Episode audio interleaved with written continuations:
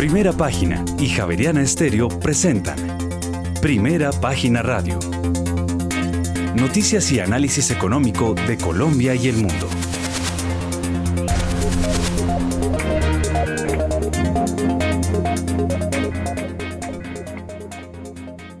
Son las 6 de la mañana y 13 minutos. Les damos la bienvenida a una nueva emisión de Primera Página Radio. En este martes 20 de diciembre del año 2022 tendremos todas las noticias y el análisis económico de Bogotá, Colombia y el mundo hasta pasadas las 8 de la mañana. Bajo la dirección de Héctor Hernández y Héctor Mario Rodríguez, hoy presentamos. Este jueves, el Ministerio de Hacienda presentará el Plan Financiero de 2023, sus proyecciones para los próximos cuatro años y los detalles de la destinación de la reforma tributaria y en noviembre de este año ingresaron a Colombia 855 millones de dólares por inversión extranjera directa, el quinto peor resultado mensual de lo que va del año. Y en octubre, frente al mes inmediatamente anterior, el indicador de seguimiento a la economía de Colombia se contrajo 0,60%. Y la Asamblea de Accionistas de Canacol Energy aprobó la consolidación de acciones en busca de un mayor interés de inversionistas, la mejora de liquidez comercial y la reducción de la volatilidad en los precios. Y el ingeniero electricista Carlos Adrián Correa Flores es el nuevo director general de la Unidad de Planeación Minero-Energética. Y el número de taladros activos en Colombia en noviembre de este año se ubicó en 155 equipos, uno más frente al registro del mes de octubre. Y la compañía suiza Seba abrió en Bogotá un centro de logística. Y en otras noticias, al no subir el precio del diésel, no se puede indexar la tarifa del transporte al salario mínimo. Así lo señaló el presidente de la República, Gustavo Petro. Y 31 especies de la Bolsa de Valores presentan pérdidas en lo corrido del año. Con concreto, cede toda su participación en el, en el consorcio mejor constructor Ruta 40 y disminuye en 248 mil millones de pesos su patrimonio. Tendremos estas y otras noticias hoy en primera página radio. Ya son las 6 de la mañana y 4 minutos. Les damos la bienvenida. Y entre tanto aprovechamos y le damos una mirada al panorama internacional, porque Asia cayó tras el inesperado primer ajuste del Banco de Japón que apunta a un endurecimiento monetario. Cuando las pérdidas se estaban recortando y el selectivo parecía listo para saltar terreno a terreno positivo, llegó el anuncio de en Tokio del Banco Central de Japón que pese a dejar intactos los tipos de interés, ampliará el rango de cotización de los rendimientos de los bonos estatales a 10 años, lo que supone un primer freno a la estrategia eh, flexibilizadora que dura ya una década. El Nikkei de la bolsa de Tokio cayó un 2,46%. Más adelante vamos a revisar en detalle el comportamiento de las bolsas de Asia, pero tras las reuniones de los bancos centrales, parece que los inversores comienzan a aceptar el hecho de que todo eh, debe empeorar antes de comenzar a mejorar, después de que la semana pasada la Reserva Federal de Estados Unidos y el Banco Central Europeo echaran por tierra las esperanzas de un fin cercano al ciclo de endurecimiento de las condiciones financieras, el Banco de Japón echó más leña al fuego monetario al ampliar la banda de fluctuación de los rendimientos de los bonos a largo plazo. El inesperado giro del Banco de Japón, que hasta ahora era el único gran banco central que preservaba una política monetaria ultra laxa, provocó la apreciación del yen y de los rendimientos de los bonos japoneses, así como la caída de la bolsa de Tokio.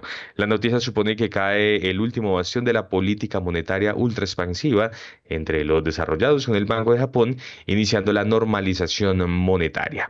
Este movimiento era uno de los riesgos a enfrentar en 2023, tanto ante el repunte de inflación, la depreciación del yen, como por la financiación del mandato del gobernador eh, Haruhiko Kuroda en abril de 2023, que hará que los miembros más dovish, los partidarios de la relajación monetaria del Banco de Japón, pierdan influencia. Este movimiento se ha tomado como un paso para que el país deje atrás su política de control eh, de la curva de rendimiento y tasas de interés cercanas a cero a medida que el país se enfrenta a una inflación eh, creciente. Para completar, hoy el Banco Mundial rebajó su pronóstico de crecimiento para la economía china en 2023 al 4,3% desde su previsión anterior, que estaba en 4,5%, en un momento de incertidumbre ante el proceso de reapertura del país tras casi tres años de duras restricciones impuestas en el marco de la política política cero COVID. Ya tenemos a las 6 de la mañana y 7 minutos y antes de revisar cómo andan los mercados en el mundo, una recomendación, porque PEI, Fondo de Inversión Inmobiliaria, inmobiliaria líder de los colombianos con más de 15 años en el mercado, le permite a un inversionista participar de un portafolio de rentas de activos con arrendatarios de primer nivel, el cual ofrece una rentabilidad variable en función de los resultados del negocio y del potencial de valorización de las propiedades. Conozca más sobre PEI en la página web www.pei.com.co. Ya son las 6 y 7 y antes de revisar eh, los mercados en el mundo, los saludos Héctor, muy buenos días. Muy buenos días a usted, Juan Sebastián, muy buenos días al equipo de producción, muy buenos días en especial y por sobre todo a todos nuestros oyentes. Eh, bueno, pues, eh, mm, ¿qué le puedo decir ya hoy? Ya estamos hoy a 20 de diciembre.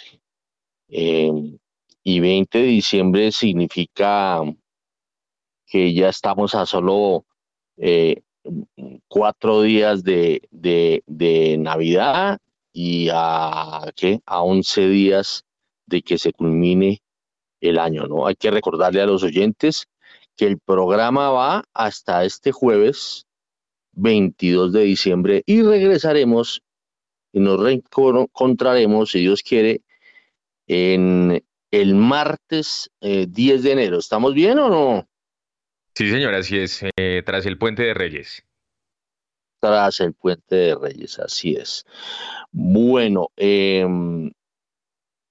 oiga, ¿cómo anda el precio del petróleo? Porque tengo entendido que el dólar anda más débil y está respaldando los precios del petróleo. ¿Cómo andan los precios del petróleo?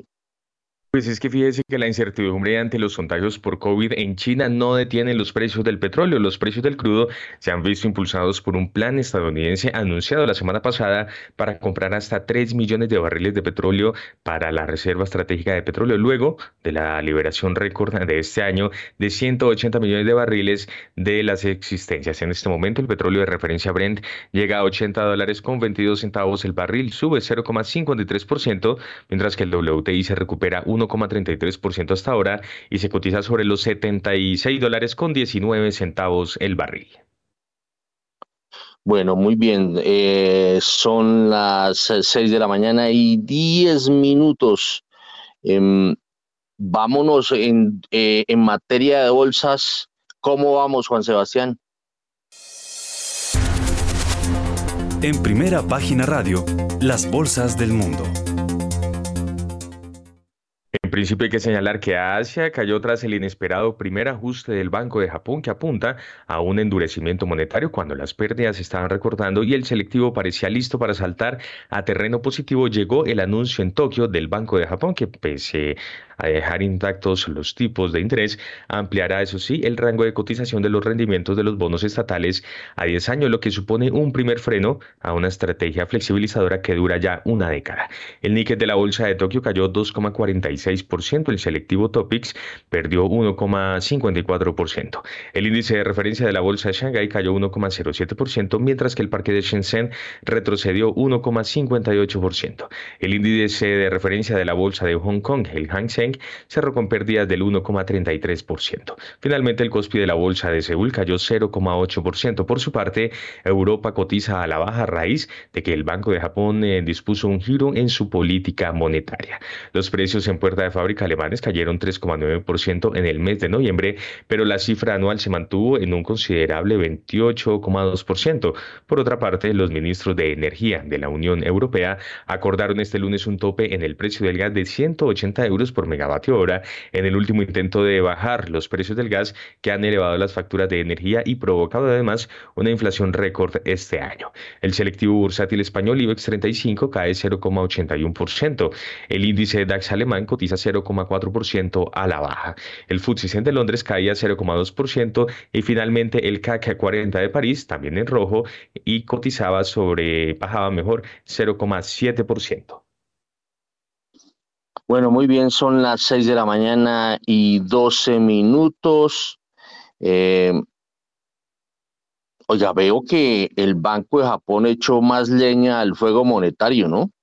Eh, mm, Asia mm, cayó tras el ajuste del Banco del Japón que apunta al endurecimiento monetario. Esto, este endurecimiento monetario de Japón es eh, clave decirlo porque pues ha sido de los países eh, mm, que a lo largo de los últimos años pues ha tenido una, unas tasas de interés negativas y fuera de eso el tema pues eh, inflacionario no es que haya sido, eh, no, no ha afectado mucho a Japón, ¿no? Eh, y por eso digamos que el caso de Japón es un caso excepcional.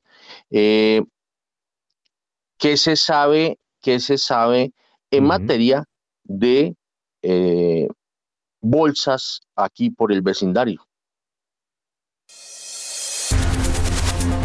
Las bolsas latinoamericanas en primera página radio. Las operaciones en Wall Street tuvieron su cuarta jornada a la baja mientras los inversionistas asimilan las decisiones de política monetaria por parte de diferentes bancos centrales en el mundo, así como los futuros movimientos por parte de la Reserva Federal. Para los principales índices, la mayor baja la reportó el Nasdaq 100 con 1,49%, el Standard Poor's 500 bajó 0,90% y el Industrial Dow Jones retrocedió 0,25%.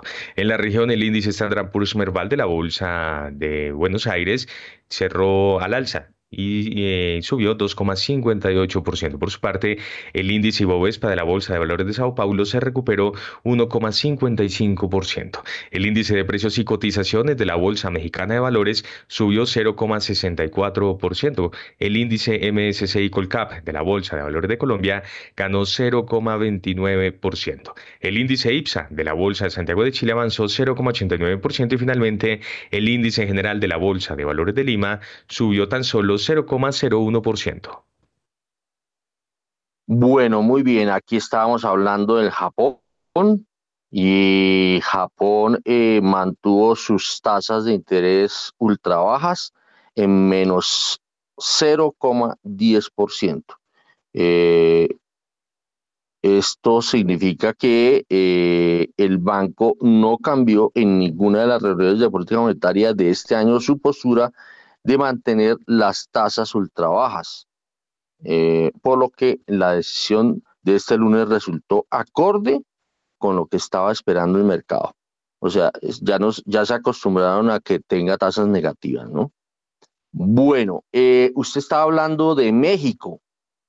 Eh, Fomento Económico Mexicano y Coca-Cola FEMSA incluidas en el Dow Jones Sustainability Index por su gestión ambiental y social.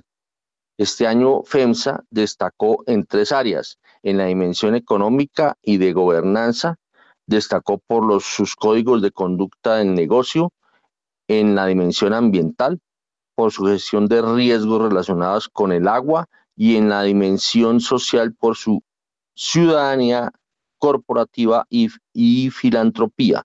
Por su lado, Coca-Cola FEMSA aumentó su calificación dentro del índice de sostenibilidad del Dow Jones en comparación con el año eh, anterior como resultado de un desempeño sólido en los tres pilares sujetos a evaluación. Bueno, son las 6 eh, de la mañana y 16 minutos. Y mm, aquí venga a ver qué vemos. Ya está conectado Arnoldo Casas. Arnoldo, muy buenos días. Arnoldo es de eh, Credit Corp Capital. Miremos primero el panorama internacional, las bolsas del mundo eh, y luego nos acercamos acá al vecindario. Arranquemos por lo general. Ahí hablábamos de que Japón eh, acostumbraba a vivir en el mundo negativo. A ver, Arnoldo Casas. Buenos días, Héctor. Un saludo para todos eh, acá en la mesa de trabajo, para todos los oyentes. Eh, sí, en efecto, yo creo que la, la, mañana de hoy, pues, nos trae la, no la sorpresa, pero sí la decisión, digamos, de, elevar las tasas de interés por parte del Banco Central de Japón. Eh, algo que parece tan, tan pequeño, ¿no? Porque al final el problema, digamos, de la, de la economía japonesa era la desinflación Y, el hecho de que se han subido 25 puntos básicos y que estén hoy en el punto 5 la tasa de referencia, pues eh, yo creo que no es tan trascendente para el mundo, ¿no? Hay que tener en consideración que desde finales de los 80 cuando, cuando empezó todo este tema desinflacionario en, en Japón, pues hay muchas operaciones en el mercado internacional que se hacen tomando crédito en, en yenes japoneses y saliendo a invertir en lo que sea, ¿no? Incluidos, por supuesto, los bonos del tesoro.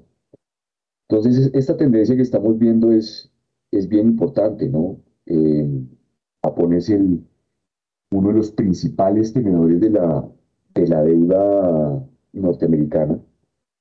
Y además de los comunicados que sacaron, pues no, solamente es el tema de la, de la, elevación en las tasas de interés, sino también la, la decisión de intervenir en el mercado de bonos, de salir a, a, incrementar la base monetaria a través de operaciones en el mercado abierto y comprando los, los bonos japoneses. Y esto pues obviamente tiene como contrapartida una menor demanda futura por bonos del tesoro. Entonces hoy, hoy arrancamos toda esta, toda esta jornada con caídas muy fuertes en el dólar. Eh, muy seguramente todo esto se va a traducir en subidas en las tasas de los bonos del tesoro, que alcanzaron están en el 3.48, eh, hoy ya los tenemos ligeramente por encima de, eso, ¿no? Entonces, eh, no, es un tema, no es un tema menor. Eh, esto tiene una, una contrapartida. Y, ¿Y por qué hago referencia a esto? Porque al final el activo eh, libre de riesgo en el mundo, es, en principio son los bonos del tesoro. Y que las tasas de los bonos del tesoro se vean amenazadas por la política monetaria general, por la postura que tiene el Banco japonés, por la reducción eh, un poquito en el volumen de comercio internacional y la acumulación de reserva de los países que han sido, eh, por lo general, eh, compradores finales de bonos del tesoro, sí tiene unas implicaciones grandes para toda la formación de las tasas de interés en el mundo. Y, y claramente, pues, pone otra vez, recordemos que el clímax más alto que tuvimos en los mercados internacionales este año fue cuando los bonos del Tesoro alcanzaron el 4.20. Eh, y, esto está correlacionado. La decisión del Banco Central japonés está atado al comportamiento que van a tener las tasas de los bonos del Tesoro. Y más en un año en el que, por supuesto, ustedes también ven que en Estados Unidos eh, están renegociando el presupuesto y todos los límites de deuda. Eh, y es un año en el que se vencen 2.5 trillones de dólares en, en bonos de tesoro. Entonces, eh, el 2023, con todas estas decisiones de política monetaria, con el comportamiento de los bonos del tesoro, con la reciente decisión que tuvo la Reserva Federal de, marcar un camino que está por encima del 5% para las tasas de referencia, pues por supuesto eh, impacta la curva de bonos del tesoro, va a impactar las tasas de los bonos a dos años, va a impactar las tasas de los bonos a 10 años. Eh, y esto pues tiene como consecuencia pues un impacto negativo en la formación de precios de, la mayor parte de activos en el mundo. Bueno, son las 6 de la mañana y 21 minutos y aquí me eh, escriben y me dicen 12% de devaluación en dos meses para el yen, el DXY bajando, la inflación en Japón, aunque lejos del problema de Occidente, sí está arriba del 3%, la más alta de los últimos 40 años. Obviamente que si usted compara la inflación de Japón con la de Europa o con la de Estados Unidos o con la de Colombia, pues obviamente que está bastante, eh, bastante rezagada, rezagada en cuanto a variación. El movimiento del yen ayuda a sostener la tesis de cambio eh, perdón, la tasa de cambio de ciclo del dólar a nivel global. Parece que los máximos del DXY los vimos en septiembre de este año, 115 puntos. Y el yen pesa el 13,6% en el DXY, es la segunda moneda en el índice, después del euro, es la que más pesa. Mm, ¿Cómo ve esta anotación, eh, Arnoldo? Sí, pues a ver, el, el, el, yen japonés venía teniendo un comportamiento, no dicho, el problema de Japón ha sido la, la depreciación de su tipo de cambio por cuenta de las bajas tasas de interés y, y, el efecto que eso ha tenido sobre la inflación. Por supuesto, pues son inflaciones muy bajitas, pero también hay que tener en consideración que la, que la economía japonesa pues es, pues tiene una población bien, es bien mayor, ¿no? Eh, entonces, pues toda esta acotación sobre el tema de las monedas, sí, sin lugar a dudas, hoy, hoy lo que estamos viendo pues, es una apreciación del yen frente a todas las monedas fuertes, dólar, la libra, eh, como consecuencia de todas estas políticas. Obviamente lo que había subido de una manera importante el, dólar y por la ponderación que tiene, digamos, el yen japonés, en ese índice XY, pues tenía eh, en buena medida como explicación el, el yen. Eh, de todas maneras, cuando, cuando se tiene en el contexto el, diferencial tan grande que hay entre tasas de interés en el mundo desarrollado frente a lo que es la economía japonesa, pues es difícil pensar que, que se vaya a contener la apreciación del, del yen solamente con una subida de, de 25 puntos básicos. Por eso es que, eh, eh, digamos, están tratando, digamos, de hacer otro tipo de operaciones eh, en ese contexto para, pues, para poder contener, digamos, todo este efecto de depreciación. Pero, pero yo creo que eso no está todavía eh, curado con estas medidas. Eh, la fortaleza del dólar, pues a ver si vamos a tener tasas el próximo año sobre el 5%, si los demás bancos centrales no reaccionan a la misma velocidad, pues yo creo que es muy difícil que que el dólar no, no, se vaya a poner un poquito más atractivo para todas esas operaciones de, endeudamiento en otras monedas y lo, que se denomina el, carry trade, eh, porque además el, el, marco del camino que da la Reserva Federal es de tener un 2023 con tasas de interés altas y, y solamente por allá en 2024 para bajarlas y, y el mercado no es ingenuo. Entonces, si los demás bancos centrales no reaccionan a la misma velocidad o de una manera eh, diferente, pues esa operación de yo me endeudo en otro tipo de monedas y lo pongo en, en tasas de corto plazo. Y, para dar un ejemplo, pues los bonos del tesoro a dos años están en este momento ya muy cerca, digamos, de, de la tasa, digamos, terminal en Estados Unidos. Entonces, pues eso es un, eso, eso, es, eso es capital de trabajo para, pues para los especuladores y para los que hacen operaciones de estas naturales. yo no descarto que, yo, no creo que esté borrado el tema de que el déficit marcó el máximo, y, eh, porque es que también estamos en, en, un entorno en el que todavía la geopolítica ahorita, todo el tema en Ucrania dejó, pasó como a un segundo plano, ¿no? Y todos hemos dejado de hablar de Ucrania, eh, pero eso está ahí.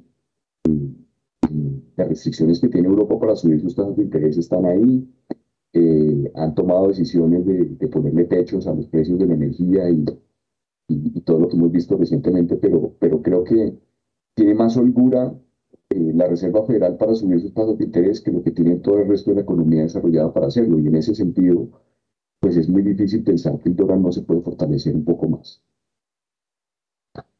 Óigame, pero eh, ¿y qué papel juega la política monetaria china? Porque mantuvo sin cambios eh, las tasas de préstamo. Eh, en ellos están, si no estoy mal, venga a ver que aquí yo veo el, el dato de China.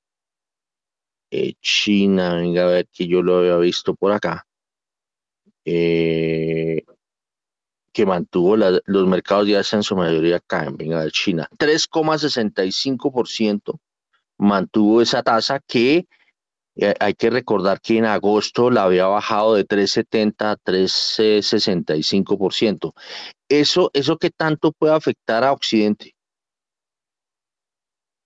Pues en, mi opinión, em, yo creo que ese ha sido, ha, sido digamos, un, banco central y una, y una política monetaria muy, muy desconectada del entorno internacional. Yo creo que lo que conecta al final la política monetaria china con, la economía internacional es la acumulación de, bonos del tesoro.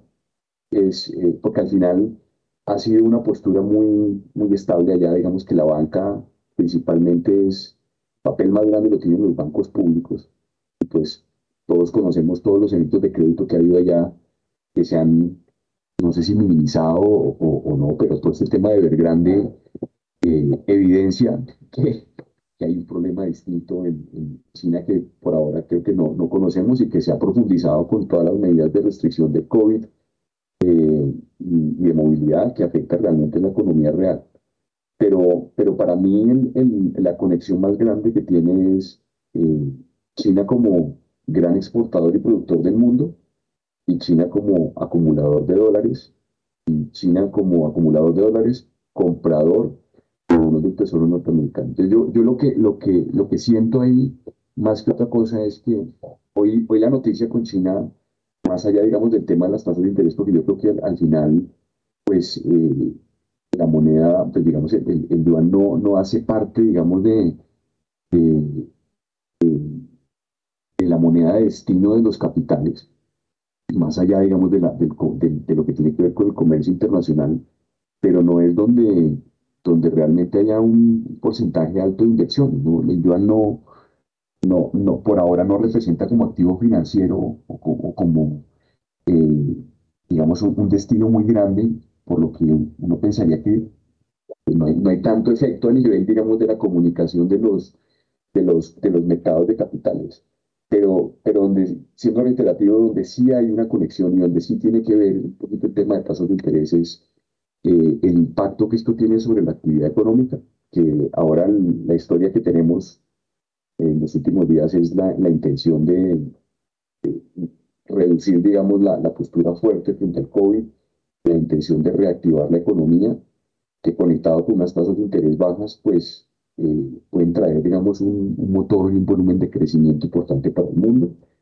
Y, y a través de ese mecanismo, una acumulación natural de reservas que tiene que encontrar como destino los bonos del tesoro. Y a, través, digamos, de pronto ese, esa reactivación que, que va, digamos, en tiempos distintos, eh, esa, esa, ese volumen de demanda que pueda llegar a tener China, pues puede contrarrestar lo que están haciendo otros bancos centrales en, su intención de, de, desinvertir de los bonos del tesoro para reducir la apreciación del, dólar y a través de ese mecanismo muchas de las presiones inflacionarias que tienen en sus propias economías. Entonces, ese es como el, como el, vaso vinculante que yo veo en ese tema.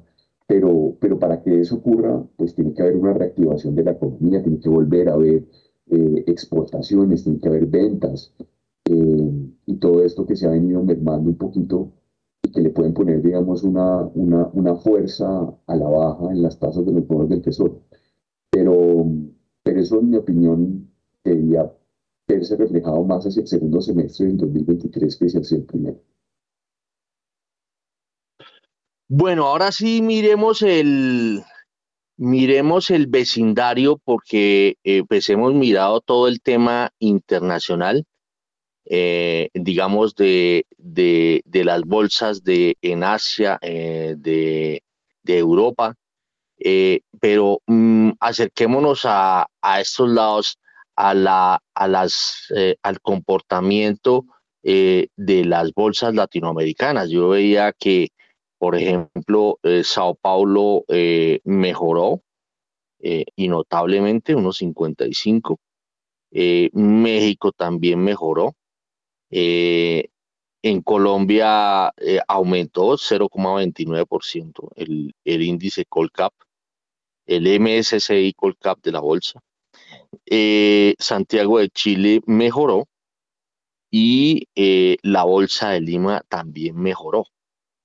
Mm, ¿Usted cómo ve el panorama eh, latinoamericano y cómo pinta el remate y sobre todo cómo pinta para el 2023? Pues a ver, yo cada vez que, que tengo la oportunidad de conversar con usted aquí en el programa, siempre, yo siempre he dicho exactamente lo mismo. A mí, mi impresión, eh, técnicamente cualquier persona que, que, observe las valoraciones de los mercados latinoamericanos, eh, se va a dar cuenta que aquí las acciones, los mercados accionarios tienen unas compañías fuertes que todavía se negocian a, niveles de valoración muy bajos y muy bajos en el relativo con el mundo. Entonces yo creo que lo, que ha venido pasando a nivel latinoamericano para este cierre, que yo creo que ya en este momento del año no con certeza puede decir que ya vamos a estar cerrando por acá, es una bolsa colombiana que, que cierra en negativo, pero la gran mayoría de los mercados latinoamericanos con unas valorizaciones que, que han sido, digamos, interesantes. Eh, con un mercado latinoamericano que si uno lo pone en pesos, digamos, si uno pone todo el, el, el, índice de referencia de las bolsas latinoamericanas y lo convierte a pesos, pues obviamente eh, aquí estamos hablando de retornos que han oscilado entre el 20 y el 30% durante el año en, en, moneda colombiana, o sea, viéndolo desde el ángulo de un colombiano. Eh, y es el único, es de los pocos mercados que en, o de las pocas regiones que en el mundo han tenido un retorno positivo.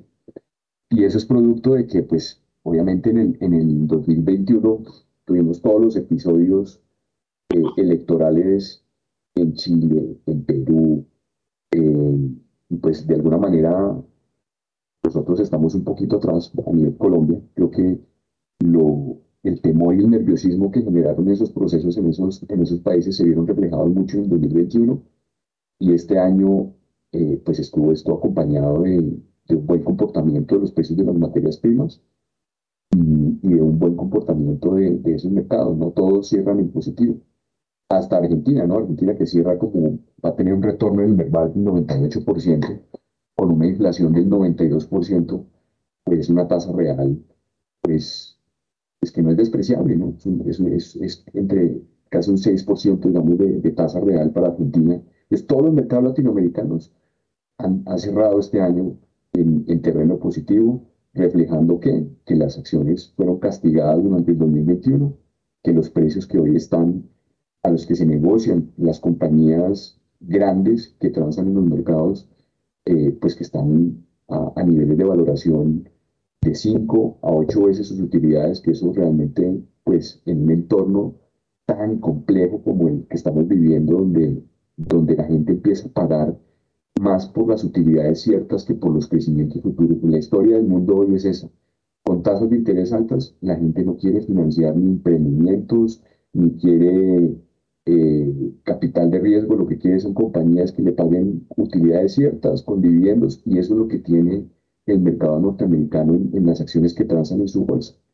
Entonces, yo creo que eh, ha sido un, año muy bueno para Latinoamérica y yo creo que el 2023 también va a seguir siendo bueno, eh, porque, porque las valoraciones están ahí.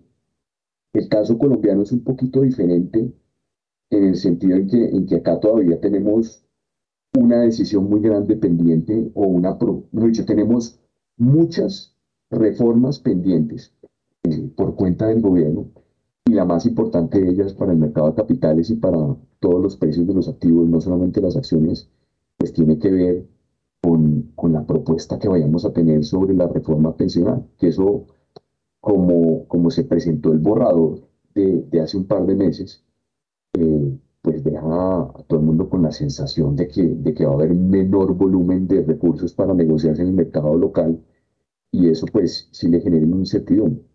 Pero a pesar de eso, eh, también en Colombia yo creo que eh, la reforma tributaria trae un incentivo a anticipar el pago de dividendos y yo creo que por ese mecanismo debería haber o despertar el interés de los inversionistas. Va a haber gente que por ahorro tributario prefiera pagar dividendos altos y, en ese orden de ideas yo creo que el retorno total que van a tener las acciones colombianas cuando uno suma el dividendo y la valorización debería ser muy favorable. Eh, y más ahora que yo creo que todos los bancos centrales latinoamericanos están entrando en la fase como el terminal de la subida de tasas.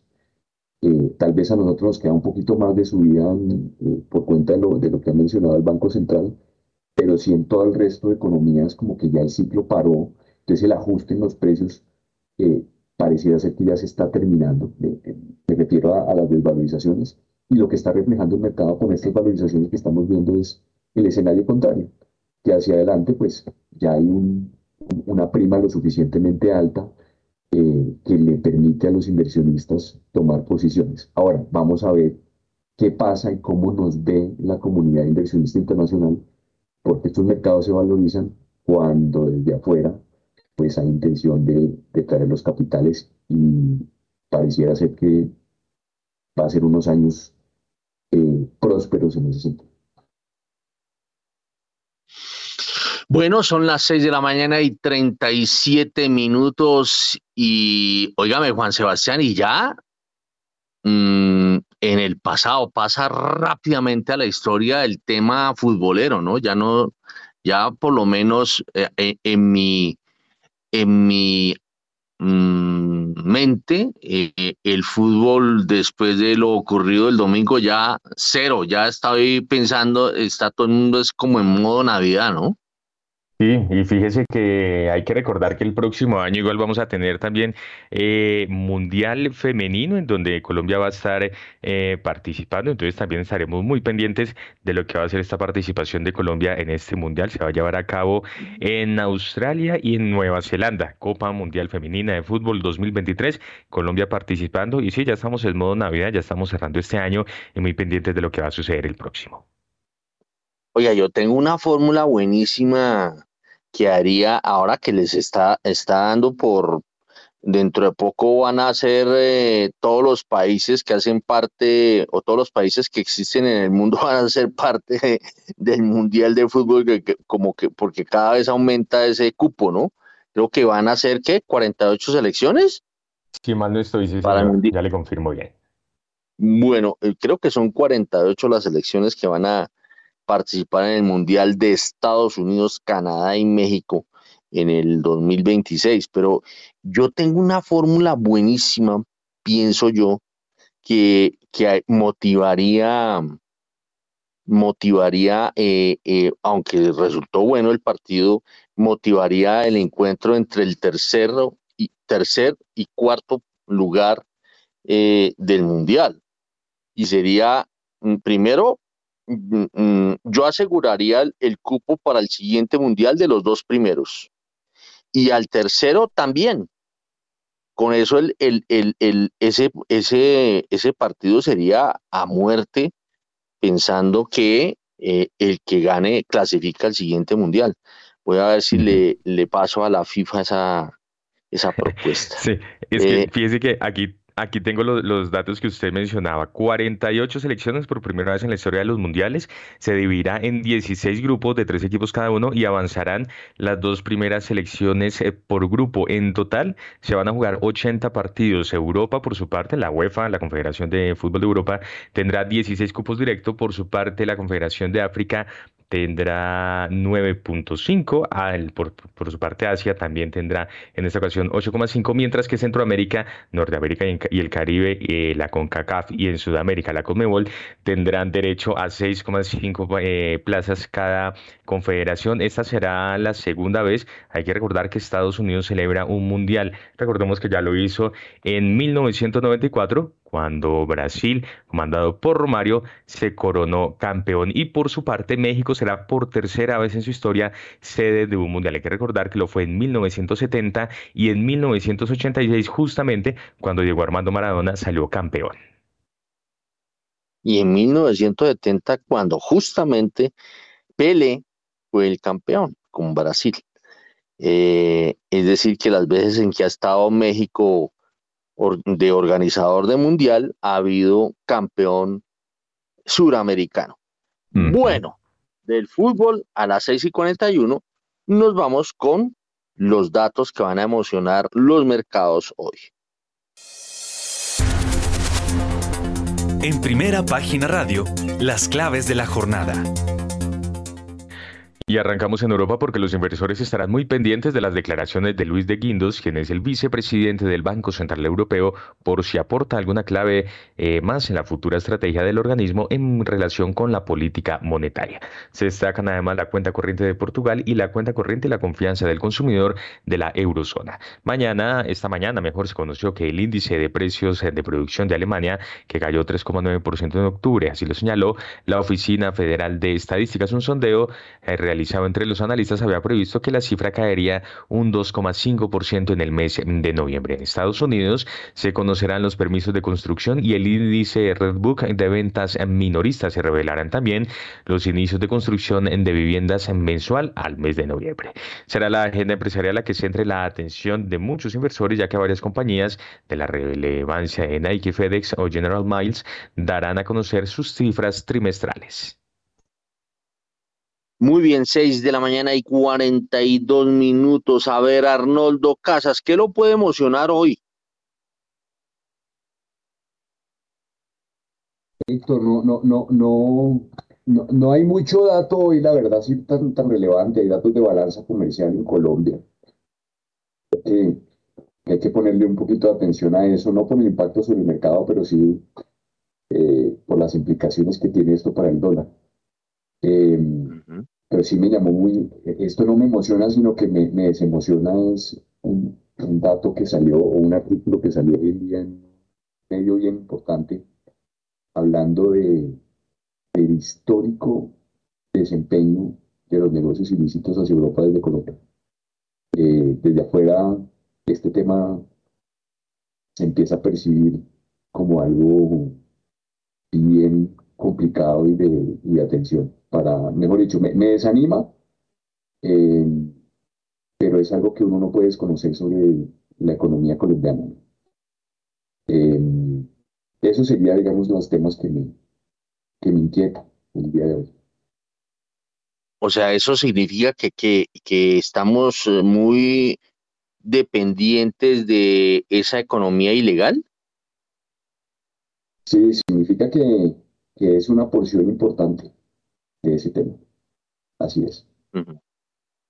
Muy bien, 6 de la mañana y 44 minutos, ya que estamos hablando de nosotros, miremos cómo está el desempeño, cómo viene el desempeño de la Bolsa de Colombia. Sí, señor, y antes una recomendación porque hoy es un buen momento para que empieces a conquistar el mercado global colombiano. Compra activos globales en pesos colombianos y diversifica tu portafolio de inversión. Conoce más en bbc.com.co 6 y 44. En primera página radio, las acciones de Colombia. Transacciones en la Bolsa de Valores de Colombia disminuyeron 61,21% y Back Holding International Corp fue la acción que más cayó. Las negociaciones alcanzaron los 73.807 millones de pesos en 2.339 operaciones en la jornada de este lunes. Las acciones más negociadas fueron Ecopetrol con 35.399 millones de pesos, Interconexión Eléctrica ISA con 16.753 millones de pesos y el título preferencial de Bancolombia con 6.605 millones de pesos. La acción más valorizada fue la de Grupo Nutresa, con un alza del 4,63%, mientras que la que más cayó fue la de Back Holding International Corp, con un 9,70%. El MSCI Colcap finalizó la jornada con un alza del 0,32%, a 1.215,44 unidades, mientras que el Colir subió 0,31% a 773,25 puntos. Bueno, a ver, Arnoldo Casas, mirémonos el ombligo. Eh, aquí reportaba Romario Ortiz que las transacciones en la Bolsa de Valores de Colombia disminuyeron más de 61%. Eh, Mm, y, reportaba que Back Holding International fue la que más cayó. Las negociaciones alcanzaron los 73.807 millones de pesos en 2.339 operaciones. Esto ocurrió este lunes. A ver, Arnoldo Casas, metámonos a mirar la bolsa económica.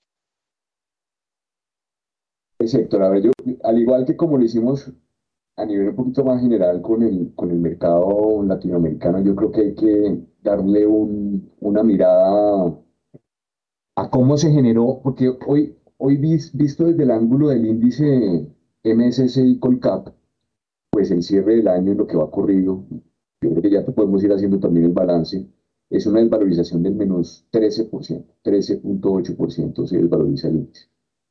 Y, y pues obviamente es una desvalorización que luce grande, pero pero si uno a esto le quita las transacciones que se dieron en Nutresa, eh, en Grupo Sura y en Bancolombia, que todas tuvieron valorizaciones por encima del 20%, si uno le quita eh, esas acciones, pues el panorama sí habría sido absolutamente desalentador y estaríamos por encima del 20% de desvalorización, porque todas las acciones cayeron de una manera muy fuerte.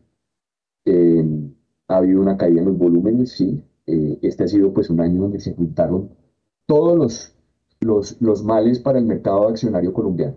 Primero la incertidumbre electoral, después eh, la posesión, digamos, de la nueva administración, después la reforma tributaria y, el riesgo de que se eliminaran los beneficios tributarios a las inversiones en acciones. Y en todo ese panorama, un entorno inflacionario muy fuerte en el mundo, un entorno inflacionario, por supuesto, más fuerte en el contexto local y el, el primo cercano de, de, las acciones, que es el CDT, eh, subiendo en tasa de interés todos los días en Colombia durante todo el 2022 y poniéndose la más difícil, poniéndole la vara en rentabilidad a las acciones cada vez más alto. Entonces, eh, todos esos factores sumados hicieron que pasara esto, que hubiera un desincentivo, que se bajaran los volúmenes de negociación, que en general pues la gente estuviera prefiriendo más la renta fija que las inversiones en renta variable y que la renta variable para ponerse atractiva para frente al CET pues tuviera que caer en precio para poder compensar eh, esa gran y alta rentabilidad que tienen los CETs hoy en día que están por encima del 16% eh, en desvalorización. Entonces, esa desvalorización del 13.86% que es tímida porque la desvalorización fue más grande en, muchos otros nombres, pues es lo que hace que, el precio tenga que caer las acciones para que se vuelvan un poquito más atractivas. ¿Qué pasa este año? Que eh, ya ahorita al final del año los, los inversionistas institucionales o los, o los, los más eh, profesionales, entre comillas, pues empiezan a decir, oye, ¿qué me conviene más? ¿Me conviene más tener acciones o me, quiere, me conviene más tener asegurada mi rentabilidad a través de la renta fija para el próximo año o para los próximos años. Y ahí yo creo que siempre cae uno en un error, ¿no? Porque es muy fácil dejarse seducir por las tasas de interés aseguradas que da la renta fija y dejar por allá alejadas las acciones eh, cuando al final, pues, ser parte, digamos, de negocios que crecen y que dan utilidades, pues, eh, siempre va a ser una, una muy buena alternativa. Y, y esto me, me, hace recordar el final, por allá en los años, en el año 1998, donde tuvimos un escenario parecido, múltiplos precios-utilidades por allá cuatro veces eh, negociándose. Hoy en día estamos en cinco, seis, dependiendo de la métrica que uno, que uno mire. Un mercado absolutamente desvalorizado. Eh, unas compañías que hoy la gente pues no las está dejando de lado, pero que al final eh, deberían reflejar, digamos, esa, eh, ese retorno real y esa formación de utilidades que tiene el mercado colombiano. Entonces, eh, yo llamaría la atención sobre eso. Si ustedes se dan cuenta, hay muchos nombres que cayeron entre el 40 y el 30% durante, durante todo este año. Y, y cuando hagan el balance, a quien pueda hacerlo, yo creo que todos los periódicos muestran el dividendo de, de este año el dividendo este año no, es, no, necesariamente es el pronóstico del otro, pero el, pronóstico del próximo año seguramente va a ser bien alentador. Eh, pues el retorno por dividendos de muchas de las compañías comprándolas a estos precios, porque al, al, final uno invierte en acciones, claro, todo el mundo vive el tema de la especulación, la valorización, la desvalorización, todo lo que, lo que le han enseñado a uno de lo que es el mercado secundario, pero al final cuando uno invierte en una compañía, invierte por la capacidad de generar utilidades, por la capacidad de las empresas que tienen para crecer y por esa rentabilidad que al final uno debería recibir por dividendos. Y hoy la rentabilidad por dividendos que va a tener un inversionista invirtiendo esos precios en el mercado colombiano es sinceramente muy atractivo. Si uno se quita el mercado secundario eh, de ese panorama, pues yo creo que eh, tributariamente el mercado accionario pues es un destino muy atractivo, sobre todo eh, para el inversionista retail, para la persona natural. Eh, aquí hay una prima. Pero eso ha sido el, desempeño del mercado nacional. Muy mal 2022 por todos los factores que mencionamos. el índice Colcap no le hace justicia al mercado, es menos 13% y pues la caída generalizada de las acciones fue mucho más grande que eso. Son las 6 de la mañana y 52 minutos y nos vamos con Juan Carlos Bernal porque eh, él nos va a contar que no es muy buena la cosa de que hay las especies de la Bolsa de Valores de Colombia, 31 eh, de ellas eh, presentaron pérdidas en lo corrido del año. Juan Carlos Bernal. 31 de las 40 acciones listadas en la Bolsa de Valores de Colombia presentan una variación negativa en lo corrido de este año. Eso quiere decir que el 77,5 de las especies que se negocian regularmente en el mercado de renta variable presentaban pérdidas antes del inicio de jornada de este lunes. Las que más se han desvalorizado son Banco de Bogotá con 51,58%, el segundo lugar se lo lleva la especie ordinaria del Grupo Aval que cae 50,66% y el podio lo cierra Mineros que baja un 50,48%. El analista Julián Villamizar nos explica el por qué. Si bien la incertidumbre por las medidas que puede adoptar el nuevo gobierno que ha adoptado y que podría adoptar durante el 2023 eh, los inversionistas han optado por vender y esto ha generado caída en el precio de las acciones, también tiene mucho que ver la subida de tasa de interés y la alza de la inflación. ¿Por qué? Cuando la alternativa más segura, que es la renta fija, está pagando tasas del 13, 14, 15%, las acciones tienen que ponerse acorde a la rentabilidad de lo que sería esta renta fija más la prima adicional por invertir en activos más riesgosos. Así que las acciones o los precios de las acciones tienden a bajar para reconocer a los inversionistas un retorno superior. Esto viene muy en la línea con el modelo CAPM, donde pues básicamente lo que es la tasa libre de riesgo, el beta y la prima de mercado son factores que inciden en el retorno esperado por parte de los inversionistas. Así que, pues básicamente lo que está sucediendo es que si bien los resultados empresariales siguen siendo bastante buenos, los precios caen buscando que la rentabilidad, bien sea por dividendos, por retorno de la inversión, se ajuste a las nuevas condiciones del mercado. Eso quiere decir que si los eh, resultados financieros continúan bien, una vez la inflación sea y las tasas puedan volver a, a disminuir, pues vamos a tener una recuperación rápida en términos de los precios de las acciones.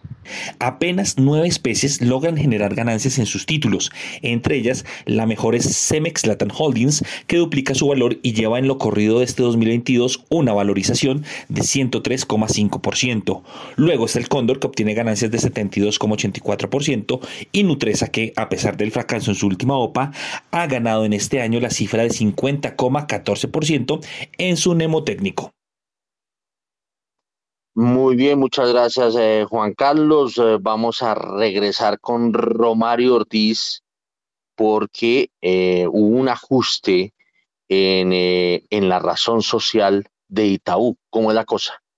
En reunión extraordinaria de la Asamblea General de Accionistas fue aprobado el cambio de razón social del Banco Itaú Corpabanca Colombia SA a Banco Itaú Colombia SA. Para el cambio de razón social se modificó el artículo número uno de los estatutos sociales. Este cambio se debe a la separación de Corpabanca e Itaú. En la reunión también se aprobó el aumento de los integrantes de la junta directiva pasando de 5 a 7 miembros. En ese orden de ideas, la junta directiva del ahora Banco Itaú Colombia está conformada por Gabriel Amado de Moura en el primer renglón, en el segundo Eduardo Neves, Mauricio Baeza en el tercero, mientras que Julián Acuña ocupa el cuarto renglón. En el quinto, Mónica Aparicio Smith y el sexto y séptimo son ocupados por Roberto Brillard Holguín y Diego Fresco respectivamente.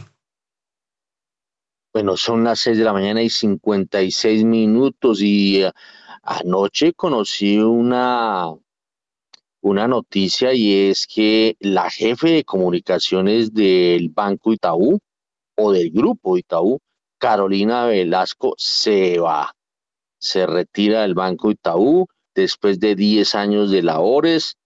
Ayer le ha tocado, yo me acuerdo que, me acuerdo de Carolina cuando llegó a estar en el Banco Santander, eh, que después se vuelve Banco eh, Corbanca, eh, y luego pasa a ser Banco Itaú y como lo acaba de decir eh, eh, Romario, pues se ajustó su razón social.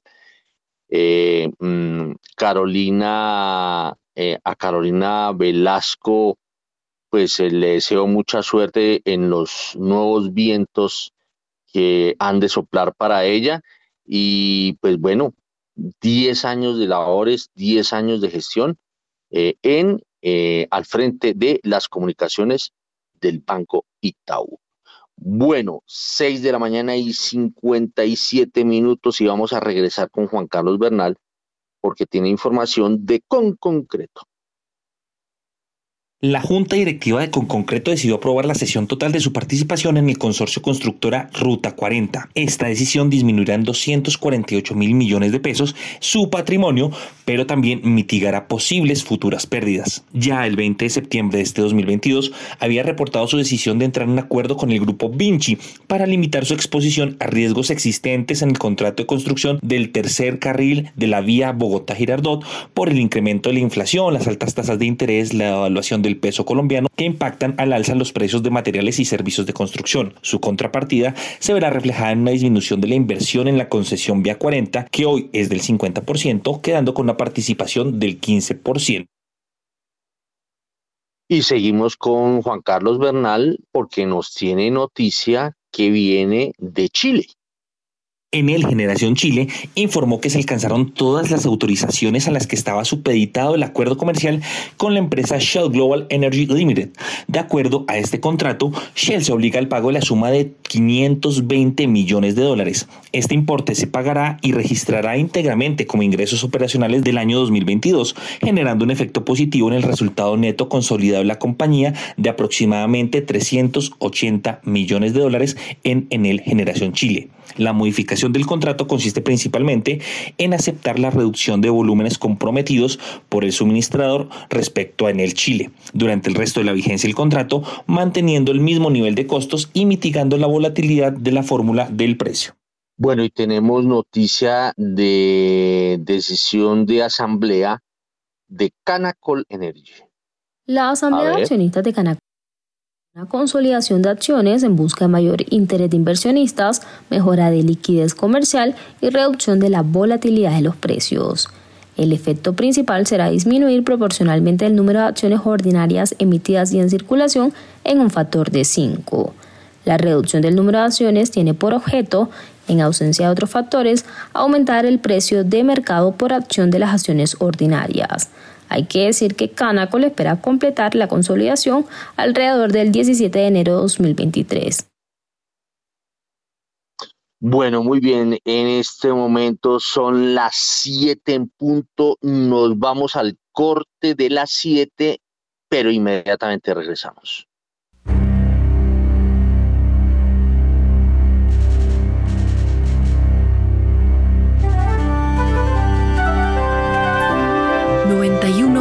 91.9 Javeriana Estéreo, Bogotá. HJKZ. 45 años. Sin fronteras.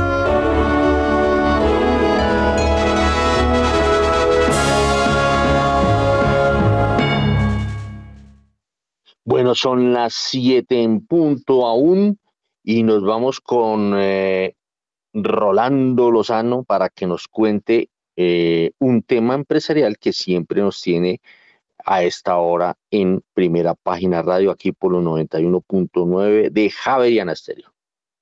La multinacional suiza de logística SEBA estrenó una bodega de 15.000 metros cuadrados en Bogotá, lo que le permitirá atender mejor las necesidades de crecimiento de sus clientes en América Latina. Es la primera instalación neutral en carbono que abre la compañía en Colombia. Además, reúne las operaciones de tres sitios anteriores al tiempo que agrega espacio para nuevos clientes. El edificio además emplea a 150 personas en diversas funciones.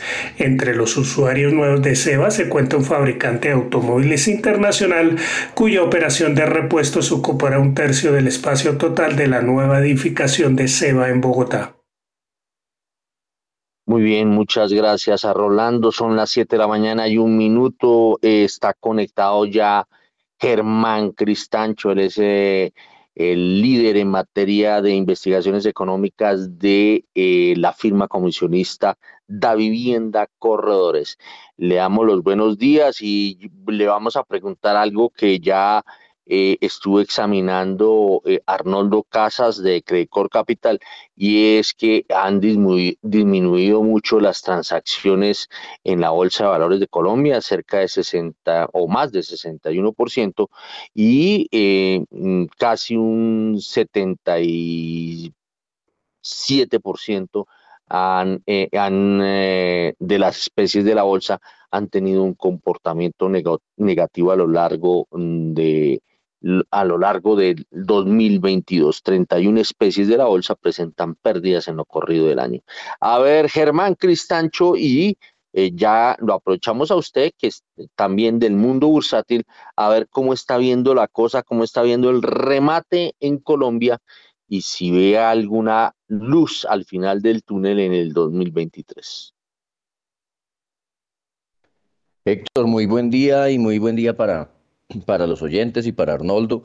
Pues en, términos de, negociación, efectivamente lo que ha terminado pasando es que esa caída incluso de los volúmenes de negociación que se ha dado este año por distintos factores, por toda la incertidumbre que hemos tenido, por el efecto tasas de interés que ha desplazado a muchos inversionistas hacia los mercados de, renta fija, por cambios eh, en materia tributaria que seguramente también ha, cambiado un poco la perspectiva de los inversionistas en ese frente, pues yo creo que de todos modos termina viéndose reflejado eh, no, solo en, no solo en el valor, digamos, o, en el comportamiento per se del precio de las acciones, sino que uno empieza a darse cuenta que ese factor de menor liquidez eh, se empieza a traducir en unos descuentos en las compañías, pues que esto, esto al final está directamente ligado, pero se empieza a traducir en unos descuentos en las compañías, en las cotizaciones en las que históricamente se movían. Y me refiero básicamente a lo siguiente, a que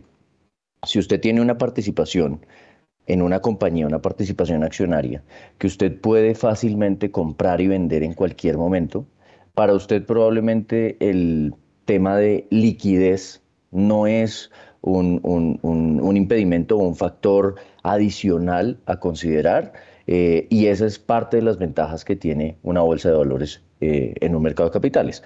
Aquí lo que ha venido ocurriendo es que justamente esa posibilidad de que usted como accionista pueda comprar y vender esas participaciones eh, fácilmente, pues cada vez es, es, más, es menor, digamos, esa ventaja. Y en ese sentido, usted empieza a eh, aplicar algunos descuentos a las participaciones accionarias, entendiendo que usted corre el riesgo de tener que eh, vender con, un diferencial de precio muy importante cuando usted quiera salir de esas participaciones. ¿Y por qué se lo digo? Porque realmente cuando usted revisa el índice Colcap este año, efectivamente en Latinoamérica es el índice de peor desempeño eh, en el 2022. Uno, el índice Colcap acumula una Em, caída de 13.8% y, y, realmente supera bastante incluso el mercado más negativo que le sigue es Perú que cae 6%, pero de resto estamos viendo variaciones entre 0 y 20% como es el caso de, Chile. Entonces, em, eso se ve traducido en que cuando usted revisa el índice Colcap en términos de su relación de precio de las acciones al valor en libros, al valor patrimonial, pues estamos prácticamente en uno de los niveles también más bajos de las últimas de, las últimas dos décadas. Estamos en un índice que cotiza alrededor del 0.75%, el, eh, perdón, 0.75 veces el valor del patrimonio de las compañías.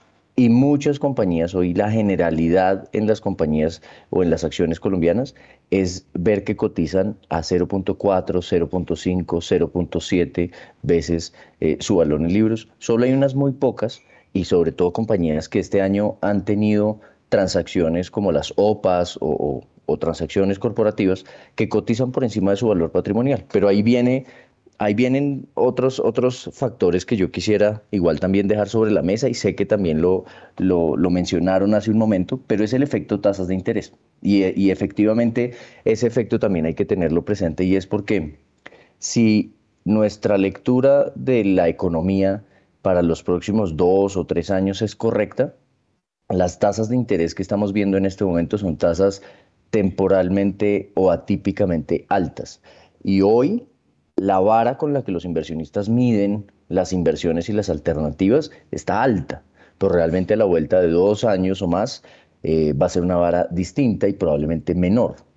Hoy se justifica probablemente que una compañía que tiene rentabilidad sobre patrimonio del 15% o del 13%, probablemente cotice cerca de su valor patrimonial o menos porque tengo alternativas como los CDTs que me ofrecen tasas del 16 o del 17%. Pero si yo lo pienso como un inversionista de largo plazo, yo creo que estos son los momentos justamente en los que se abren unas oportunidades interesantes eh, para esos inversionistas de largo plazo, sin dejar de lado lo que, lo que le decía al principio, que probablemente las valoraciones en las acciones no van a volver tan fácilmente a los precios o a los niveles eh, en los que cotizaban históricamente, porque aquí el factor de liquidez, facilidad para comprar y vender, sí se ha ido eh, perdiendo un poco. Bueno, yo tengo, tengo unas percepciones, eh, digamos, que me gustaría compartirlas con ustedes y no sé, pues, eh, de pronto eh, eh, podría estar siendo muy escéptico. Pero en el año 2012 se presentó la crisis de Interbolsa, cosa que le golpeó fuertemente la confianza del inversionista. Y de ahí para acá, el mercado bursátil ha venido echando para atrás y echando para atrás. Y, eh, mm, por ejemplo, el tema de la OPA eh, sobre Nutresa, eh, ahí hay formas de ver la cosa, porque digamos la OPA de Nutresa se me hace buenísimo que, em, porque ahí se ha manifestado inversión extranjera bastante atractiva o digamos un volumen bastante bueno, eh, cerca de dos mil o más de dos mil millones de dólares provenientes de, de fondos eh, de fondos árabes, eh, lo que hace pues que llegaría platica y ha llegado platica mm, para que el mercado bursátil pues se sacudiera. Y se sacudió en, en el sentido de mejorar temporalmente los precios de, de las acciones, de algunas de las acciones del grupo empresarial antioqueño, eh, cosa que todo el mundo ha dicho que buenísimo. Pero si usted mira el efecto, el efecto de eso también lleva a pensar que las acciones o que, o que la posibilidad de que la gente acuda al mercado bursátil para financiarse yo creo que en el fondo también está cortando las alas, en el sentido de que si usted tiene una empresa, eh, eh, difícilmente se va a sentir con confianza porque, eh, mm, dada la, actual legislación, pues se permiten tomas hostiles como las que ha hecho los Gilinski que digamos que es una es la llegada de capital fresco, hace mover temporalmente eh, eh, las acciones, eh, en este caso las acciones del GEA, pero a la vez el efecto hacia futuro es que es la bursatilidad se va a ver mm, bastante golpeada. Entonces, mm, mm, y eso que no se ha llevado a efecto o no se ha logrado el propósito total de los Gilinski, que es lograr el control de ciertas compañías, o yo diría que buena parte de las compañías del grupo empresarial antioqueño, eh, mm, que también a la vez eh, lo que hizo evidente los Gilinski es que eh, mm, el grupo empresarial antioqueño pues había privilegiado más el tema mm, administrativo o de administración de recursos de esas empresas eh, afectando eh, mm, en gran suma al inversionista minoritario, porque en lugar de repartir dividendos y de ayudarle un poco al precio de la acción, lo que pasó fue que las acciones del GEA también retrocedieron y eh, pues de, de, dividendos más bien, más bien poco y todo se iba hacia la inversión de las mismas compañías. Entonces, por donde se le mire, bien sea por el lado de la inversión de los Gilinski o bien sea por eh, la forma como venía manejando estas empresas el grupo empresarial antioqueño, pues eh, se ve, eh, se ve una situación negativa. Pero lo peor es esto hacia futuro.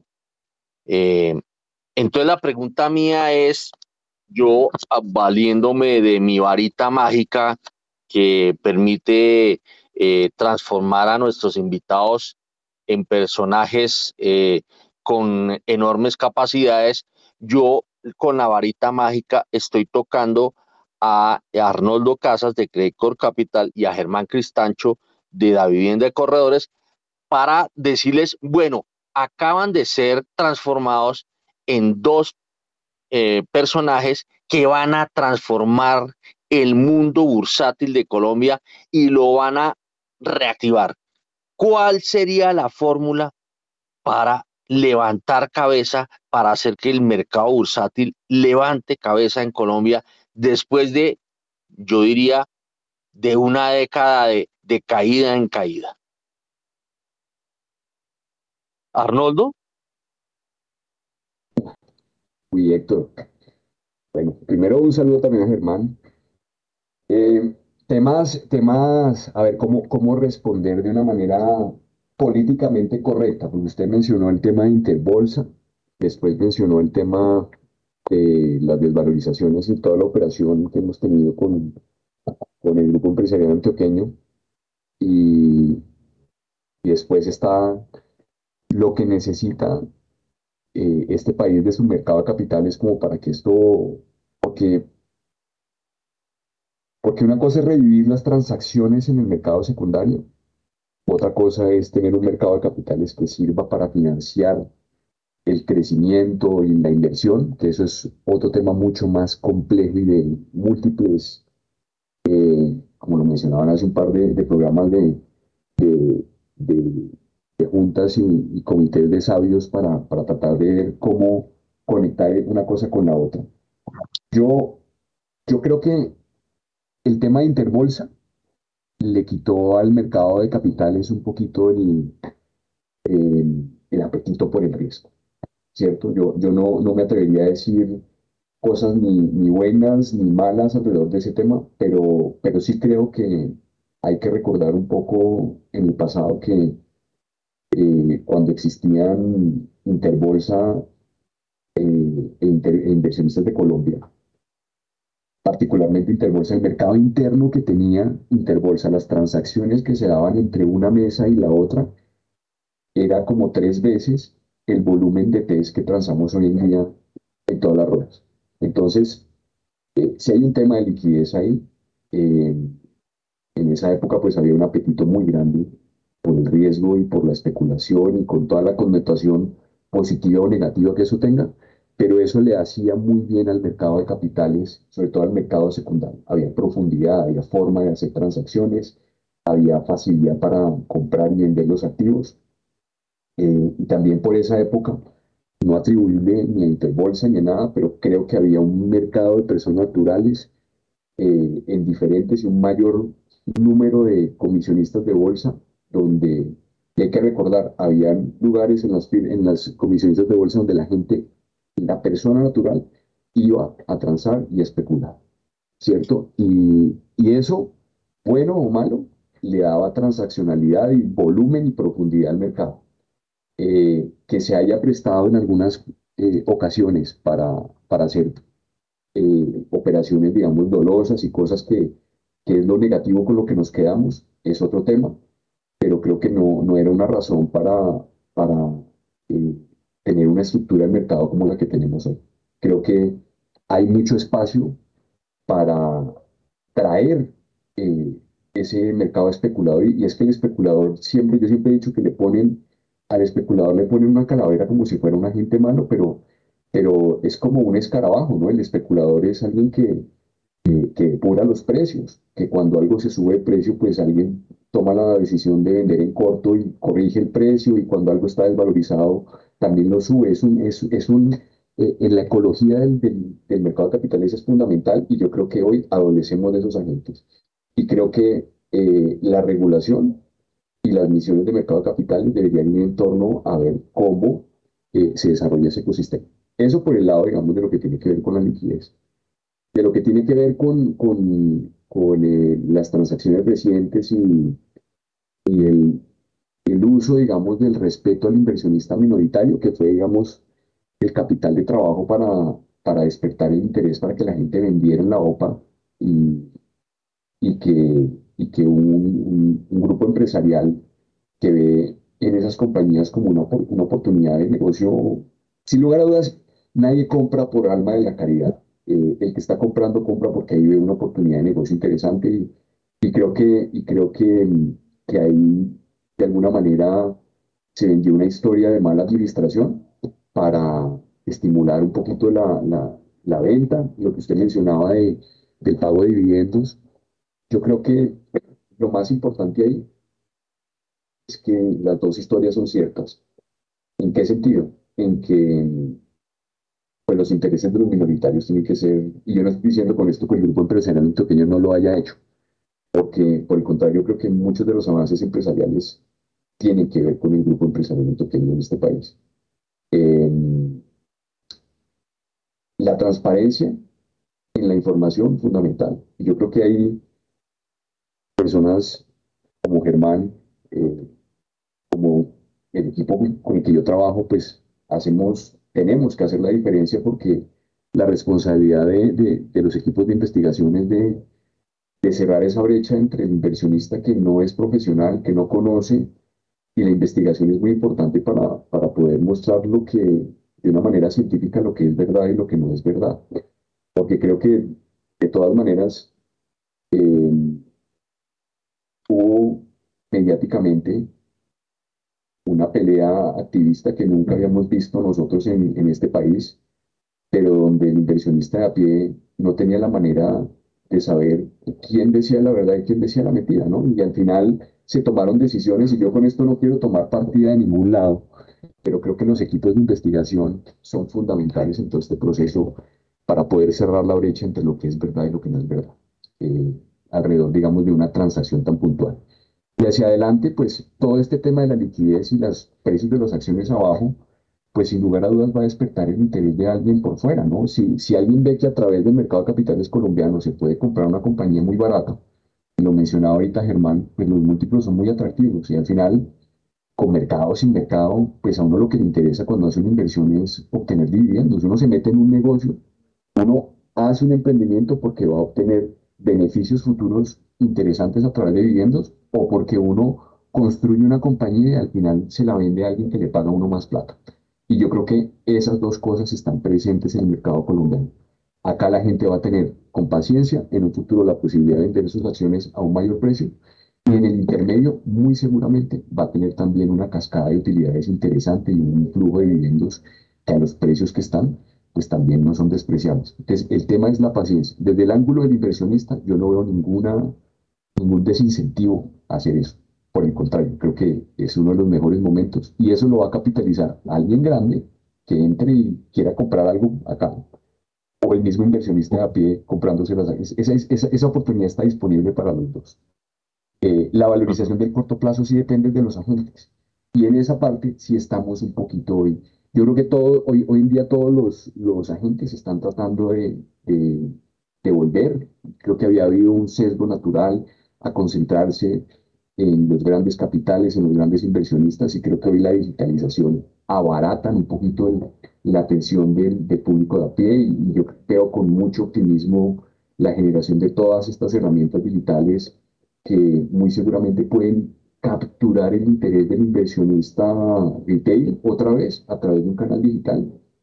Pero también siento que, que ahí sin alfabetismo financiero es muy difícil que la gente se resuelva a tomar una decisión si no hay, si no hay eh, youtubers hablando de las acciones, si no hay programas como estos, si no hay una, una, una democratización del research de las compañías para que la gente pueda tomar decisiones informadas, yo veo muy difícil que eso despierte el interés de, las personas. Yo, yo, creo que hay una campaña que, que tiene que hacer bolsa, gremio, para, para que la gente Y hay que ver la última, la última encuesta que hizo yo no, no conozco otro estudio donde le pregunten a la gente, oiga,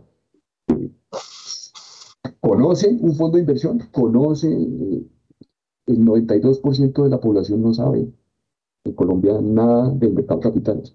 Entonces, hay muchos temas para trabajar. Y no me extiendo más porque estoy seguro que Germán tiene muchas otras cosas para comentar.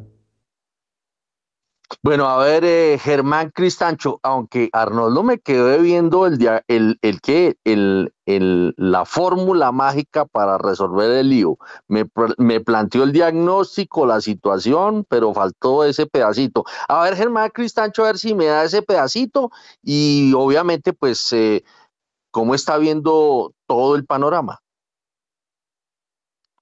Héctor, usted normalmente con esas preguntas fáciles, pero entonces yo, yo empezaría por decirle lo siguiente.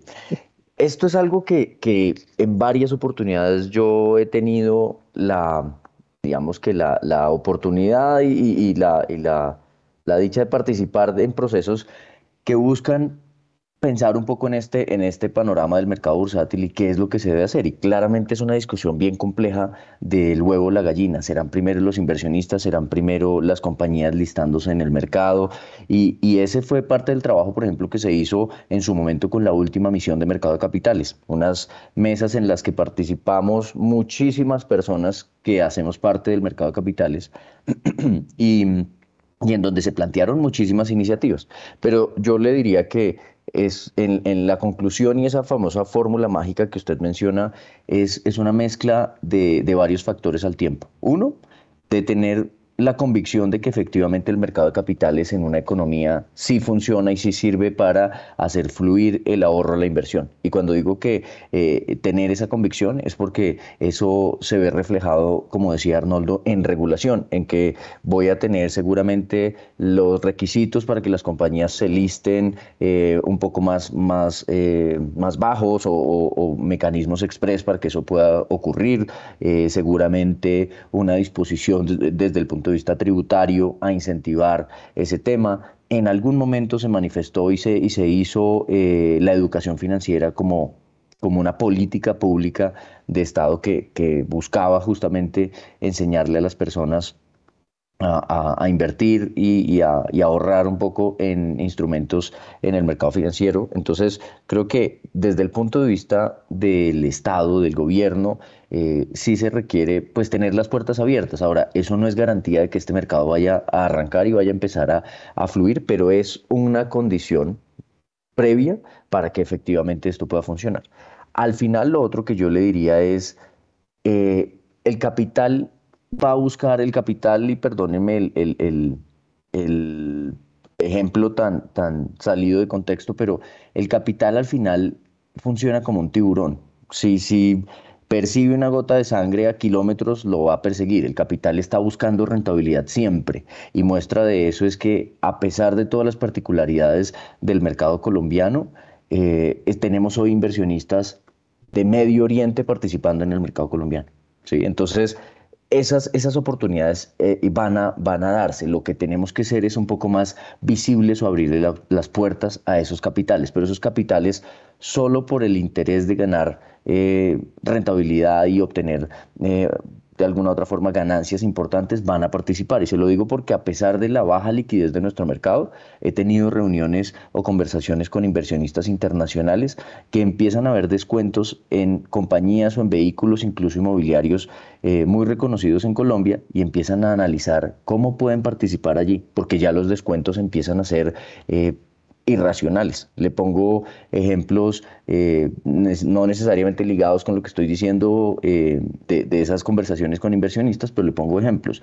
Una compañía como Mineros es una compañía que se negocia en la bolsa a un 30% del valor de su patrimonio, pero que anualmente genera casi 150 mil eh, millones de pesos en utilidades o cosas por el estilo y hace crecer su patrimonio en más de, más de 10%. ¿sí?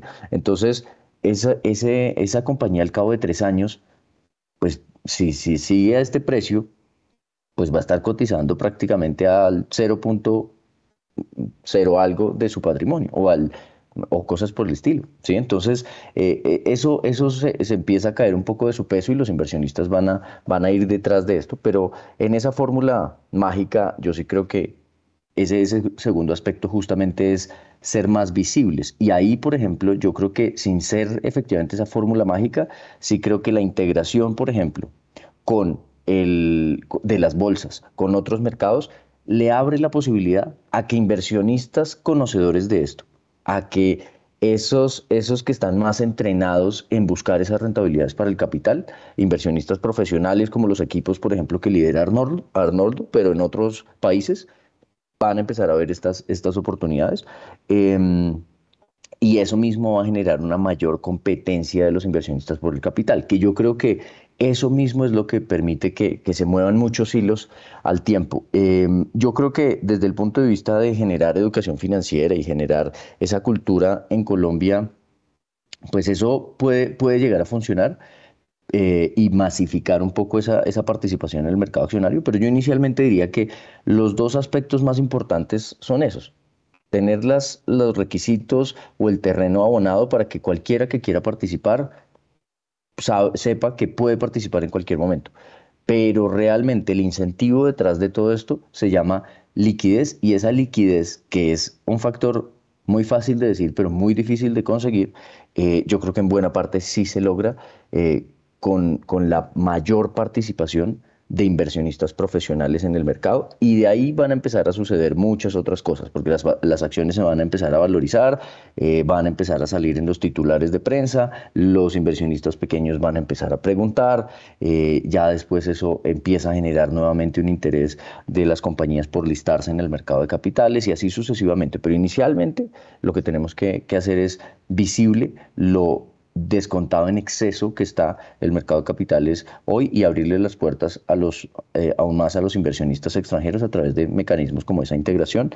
Y, y es un proceso que no es de corto plazo, Héctor. No, yo creo que no hay una fórmula mágica de corto plazo. Realmente hemos, hemos eh, retrocedido bastante, bastantes años en el desarrollo del mercado de capitales y por lo tanto volver a, a avanzar hacia esa liquidez va a costar tiempo, pero pero yo creo que, se puede y que efectivamente transacciones como las que hemos visto este año, que si bien comparto muchos de los aspectos que usted menciona, de todos modos son una muestra de que efectivamente ese capital que uno no ve siempre está por ahí buscando esas rentabilidades o esas oportunidades.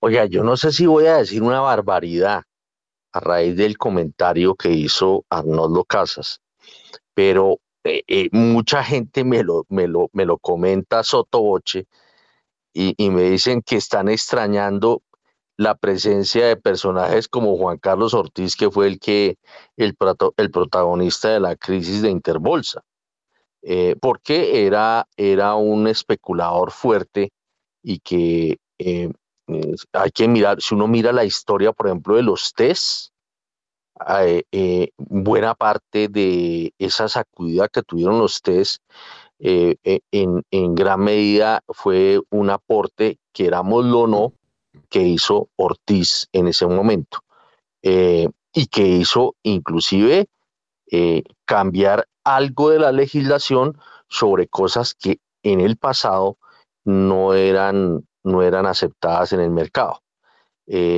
Mm, yo siempre eh, asemejé o, siempre mm, vi parecido el comportamiento de ciertos especuladores en Colombia al de los, al de los eh, eh, personajes de los dibujos animados que van por una carretera corriendo a toda como una bala y se salen de la carretera, mueven las piernas en el aire y vuelven y se meten, ¿no?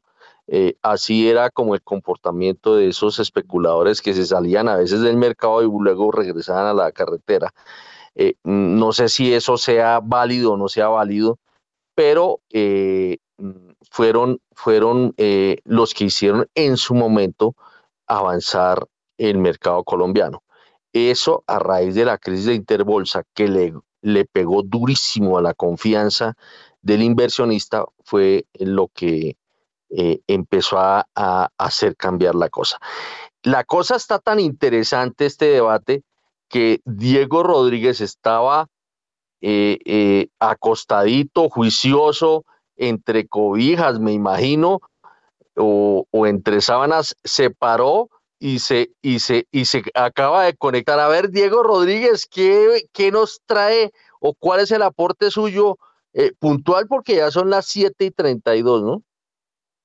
Buenos días, Héctor, y muy, muy, muy buenos días para Arnoldo y para Germán y los oyentes de primera página. No, levantado temprano, Héctor, usted sabe que para hacer el informe de primera página hay que levantarse temprano. pues, muy bien, muy bien. Bien interesante el, el, eh, lo, que usted está, lo que usted está planteando con relación pues, a, a, la crisis que se está viviendo básicamente en lo que tiene que ver con la, con la inversión y la liquidez en los mercados de bolsa. Yo creo, Héctor, que hay varios factores. El primero es que es una industria excesivamente protegida, Héctor. Y eso ha hecho que, la, que básicamente la bolsa hoy en día, creo yo, haya perdido su propósito esencial, que es ser fuente alterna de financiamiento para las empresas. Y por lo tanto, pues al, a estas empresas al no acudir tanto para buscar deuda como para buscar capital, pues cada vez hay menos instrumentos para que los inversionistas puedan aprovechar y de ahí la liquidez. Entonces, yo lo primero que plantearía es que eh, hay que realmente cuestionarse el nivel de proteccionismo que tiene la industria y la dificultad que hace que llegue nueva competencia. Es decir, para que esto funcione hay que crear nueva competencia, volver a buscar esas nuevas licencias, que no sé por qué en la reforma del mercado de capitales que se planteó nunca había hablar de esto, que son reformas muy claras y, licencias que hoy en día funcionan en el mundo como cuáles. Un asesor de inversiones independiente, supremamente necesario para que haya más liquidez, dar la posibilidad de crear nuevos gestores de inversión independientes, aunque están las licencias, como las sociedades administradores de inversión y hoy en día los gestores de capital privado, ahí hay una oportunidad de crear nuevos actores también independientes, buscar la manera de crear nuevamente más o de incentivar que lleguen nuevas firmas de bolsa también independientes. Las firmas de bolsa todas se volvieron bancarizadas y aunque crean un factor patrimonial muchísimo más importante, desafortunadamente sí hay un conflicto de interés natural entre la desintermediación y la bancarización. Entonces hay que buscar que haya competencia eh, independiente nuevamente. Hay que crear más competencia en los fondos de pensiones, tener solamente cuatro fondos de pensiones que agrupan el ahorro eh, eh, de los colombianos, pues son muy, muy pequeños, muy pocos actores, Héctor. Creo que hay unas fórmulas que también funcionan en el mundo para dar ese tipo de incentivos que nunca las he visto en las fórmulas o que se, o que se, se discutan básicamente por lo mismo que es una industria pues bastante eh, eh, protegida, Héctor. Y lo otro creo que hay que tener un cambio también de visión. Yo creo que hoy en día, eh, por los temas impositivos, buscar que las grandes compañías colombianas eh, en la Bolsa Nacional es un reto muy grande porque en el evento de que lo quieran hacer, pues van a acudir a mercados mucho más altos, pero están todas esas compañías nuevas o empresas medianas que hay que ver cómo buscan entrar, es decir, tener una, una bolsa un poco más enfocada hacia el venture capital, hacia compañías en crecimiento, tanto en capital como deuda, Héctor. Yo creo que, que ahí, ahí, ahí hace falta eh, pensar un poco más en lo que existe en el mundo y lo que realmente se puede traer para el país. Y la fórmula está, creo que al final es buscarle más competencia al mercado para que lleguen nuevos actores. Muy bien, son las 7 de la mañana y 35 minutos. Bueno, aquí llegan, este tema alborotaba a toda la gente. Es más, hacía días no veía ciertos personajes que me están escribiendo. Eh, Aquí veo al gran Camelo que está de, de Axivalores, que habla de eh, que hay límites regulatorios todavía muy estrechos desde, desde 2013. O sea, es el tema de la regulación. Y además aquí yo veo a Jorge Gutiérrez que está durísimo, habla, habla que no, no, mucho, no lo convenció mucho las intervenciones de Arnoldo y de, y de Germán pues no sé si alcanzó a, escuchar la de, la de Diego. Dice, para empezar, esperar promover el desarrollo del mercado de capitales para estimular la competencia a los bancos, se pregunta. De entrada, los últimos llamados a aportar deberían ser los bancos. O sea, cuestiona mucho el tema de, del juego de los bancos acá. USA lo en Estados Unidos lo ha hecho no sé por qué aquí dice, ha puesto en orillas a la banca comercial y a los agentes del mercado de capitales. Eh, esto aquí como planteando o comparando con el mercado estadounidense. Eh, lo segundo, nada de emisiones compuestas por teóricos y académicos. Perdón, de misiones, no, de, sí, de misiones, no de, de misiones. O sea, acabó una misión de mercado de capitales que, que fue un fracaso. Misiones compuestas por hombres de negocios, por expertos en el negocio, no por académicos y teóricos. Bueno, esto, esto se plantea eh, a raíz de, esto comentado. Yo, como, como a mí no me gusta dejar en, en el, digamos, en el, eh, en la, ¿cómo se llamaría eso? No me gusta no cerrar el círculo, me gusta cerrar el círculo. Vámonos en, con 30 segunditos el remate de Arnoldo y el remate de Germán Cristancho sobre este tema, porque estamos en deuda con el tema comercial. Vámonos con Arnoldo Casas. Sobre, sobre medidas, Héctor, porque es que yo... No, para redondear pues el tema, porque pues eh, no me gusta dejarlos en punta eh, y pues ya nos toca cerrar el tema. Entonces, eh, vamos al punto. Yo creo que tiene que, tiene que haber una desconcentración un poquitico del mercado y también siento que, que regulaciones como los como los, los Registered Investment Advisors de, Estados Unidos son un buen camino para eso. O sea, lo mencionaba ahorita un poquito eh, Diego. Em, creo que ese tema también puede despertar eh, el ingreso de nuevos actores con estrategias de inversión diferentes. Yo creo que Hoy en día el mercado está muy en el comprar y mantener y, para que haya un mercado necesitamos profundidad y esa profundidad la da eh, actores, eh, nuevos actores que tengan estrategias de inversión diferentes, locales y de afuera. Eh, eso haría el mercado de capitales un poquito más atractivo y podría estimular la generación y, el listamiento de, nuevas inversiones también en el mercado. Entonces yo creo que ahí, ahí hay un punto para, para revisar.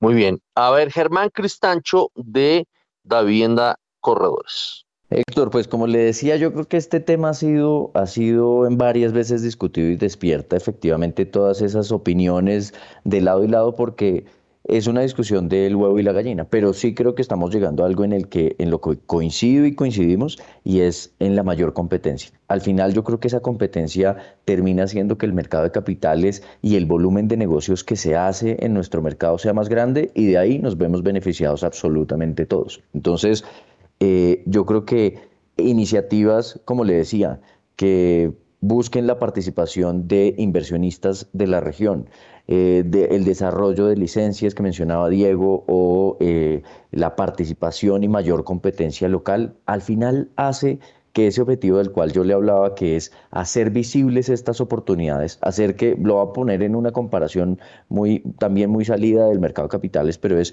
si logramos que haya muchos más influenciadores eh, y muchas más personas que se toman el tiempo de analizar esta, estas oportunidades del mercado de capitales o que se toman el tiempo de irle a echar el cuento a un inversionista o a alguien que tenga el capital eh, en más oportunidades y en más lugares de Colombia y fuera de Colombia, empezamos por un, buen camino que es hacer visibles estas oportunidades y que por lo menos alguien las considere. Esto es como un embudo en, el mercadeo. El mercadeo al final arranca por eh, que la gente sepa lo que se llama el, awareness, que la gente sepa, ya después eh, se irá filtrando y la gente considerará que si es una oportunidad o no y tomará decisiones de hacerlo o no. Pero inicialmente lo que se requiere es visibilizar las oportunidades y las compañías. Y eso sí se logra con mayor confluencia de competidores e inversionistas eh, y ya el resto se va moviendo.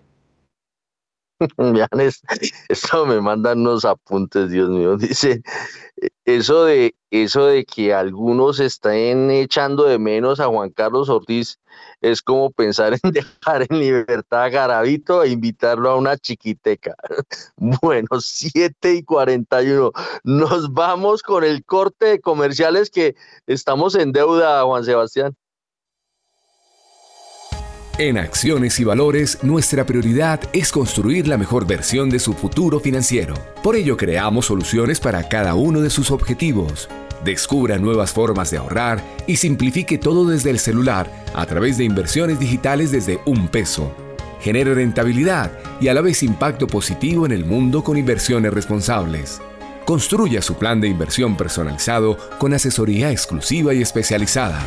Optimice el manejo de recursos de su empresa por medio de soluciones de tesorería. Realice envíos y pagos internacionales seguros de la mano de nuestro aliado Western Union. Es momento de crear metas juntos. Conozca la mejor forma de hacerlo.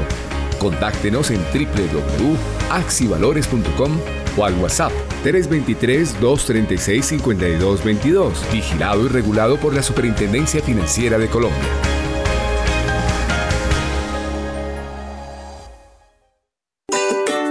Quédate con lo mejor de Bogotá en esta Navidad.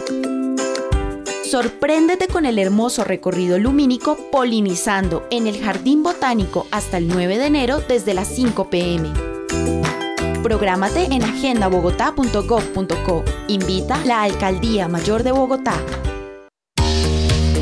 Los invito a que me escuchen todos los martes de 7 a 8 de la noche en vivo con Daniel Rincón a través de los 91.9 NFM de Javerian Estéreo entrevistas, música, datos curiosos y recuerden, cada semana un tema totalmente diferente. Javerian Estéreo, sin fronteras.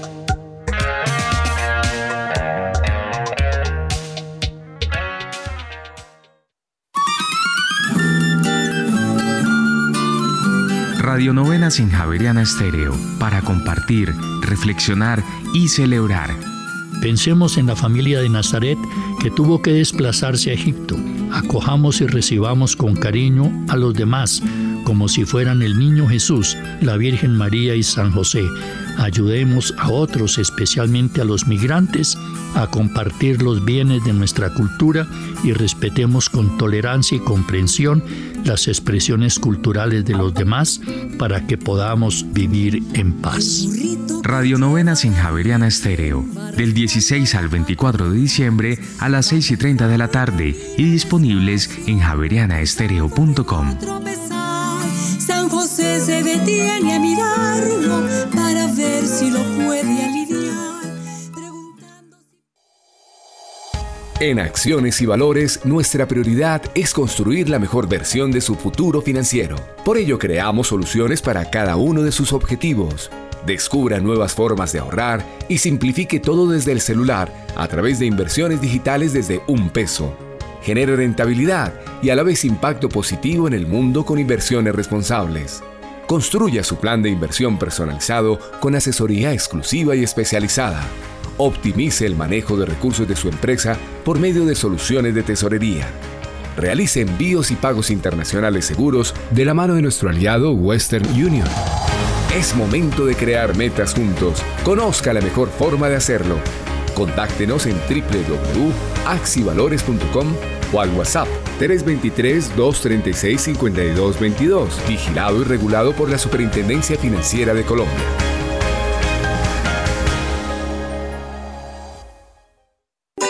Quédate con lo mejor de Bogotá en esta Navidad. Recorre la ruta del alumbrado navideño que atraviesa las 20 localidades de la ciudad y sorpréndete con más de 40 puntos de iluminación. Prográmate en agendabogotá.gov.co. Invita la Alcaldía Mayor de Bogotá. Javeriana Estéreo, sin fronteras.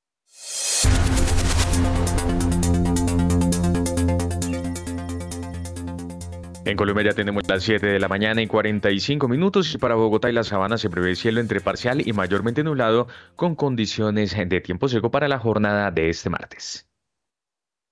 Bueno, el dólar navegará este martes, en la jornada de este martes, que va de las 8 de la mañana a la 1 de la tarde, entre 4.730 pesos y 4.770 pesos. Hay que recordar que este lunes el dólar en el spot cerró en 4.782 pesos con 80 centavos. A las 7 y 46 nos vamos con los tres no, con los dos pegaditos, ¿no? Porque, no, con los tres pegaditos, porque no hemos comentado, no hemos dicho nada de commodities, ¿no? ¿Cómo andan las tasas de interés? En primera página radio. La tasa interbancaria para hoy es del 11,02%, subió un punto básico frente a la tasa vigente del lunes.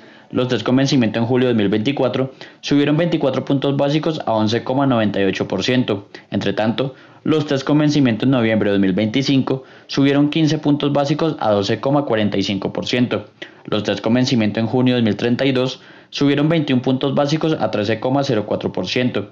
Los test con vencimiento en octubre de 2034 subieron 6 puntos básicos a 12,96% y los test con vencimiento en octubre de 2050 subieron 14 puntos básicos a 12,95%. La VR para hoy es de 323,51 a 16 unidades y la DTF esta semana es de 12,97%. En primera página radio, el informe de las monedas. La tasa representativa del mercado para hoy martes 20 de diciembre es de 4.781 pesos con 28 centavos, una reducción de 0,44%, 21 pesos con 20 centavos en comparación a la cotización del lunes. El dólar en el spot tuvo una reducción de 0,14%, 6 pesos con 80 centavos hasta los 4.782 pesos con 80 centavos. Entre tanto, el next day tuvo un aumento de 0,12% frente al cierre en el spot alcanzando los 4.788 pesos con 50 centavos. Con este comportamiento, la devaluación año corrido alcanzó el 20,10%, está bajando 0,53 puntos porcentuales y la devaluación en los últimos 12 meses llegó a 19,54%, bajando 0,81 puntos porcentuales. Los precios de los commodities en primera página radio. Y el petróleo de referencia Brent se cotiza en 80 dólares con 9 centavos. El barril sube 0,36%, mientras que el WTI se recupera 1,33% hasta ahora y se cotiza en 76 dólares con 19 centavos el barril. La onza de oro sube 0,95%, se cotiza en 1.814 dólares, mientras que la plata se recupera 3,11% y se cotiza sobre los 23 dólares con 92 centavos. Por su parte, la libra de azúcar hasta ahora se mueve sobre los 20 centavos de dólar, sube 0 0,84%, mientras que el café sube 0,94% en este momento y se cotiza en un dólar con 65 centavos la libra. La tonelada de carbón pierde 0,58%, se cotiza en 259 dólares, mientras que el níquel en este momento pierde 3,27% y se cotiza sobre los 27.837 dólares con 50 centavos la tonelada. Bueno, Juan Sebastián, de una vez regáleme el cafecito, el precio interno. Sí, señor, el precio interno por carga de 125 kilos eh, de café pergamino tipo Federación en Colombia tuvo un descenso y llegó, permítame un segundo, llegó a 1.914.000 pesos. En la jornada anterior estaba en 1.918.000 pesos la carga. Bueno, aquí me reporta Mauricio Zúñiga que la apertura del, del, dólar por estos días, por estos días navideños, está muy demorada y en el premarket no hay niveles. El premarket del dólar. Bueno, como estamos, como estamos metidos en un poco, hablamos de dólar y hablamos de tasas, eh, vámonos con el informe de Daniel Tamara que tiene que ver con la inversión extranjera directa. ¿Cómo le fue en noviembre de este año a la inversión extranjera directa? Vámonos con Daniel Tamara. En noviembre de 2022 ingresaron a Colombia 855 millones de dólares por inversión extranjera directa, el quinto peor resultado mensual de lo que va de este año. De esta forma, en los primeros 11 meses de 2022, la inversión foránea alcanzó los cerca de 10.319 millones de dólares, un 58,5% más que en igual periodo de 2021, cuando había sumado cerca de 6.509 millones de dólares.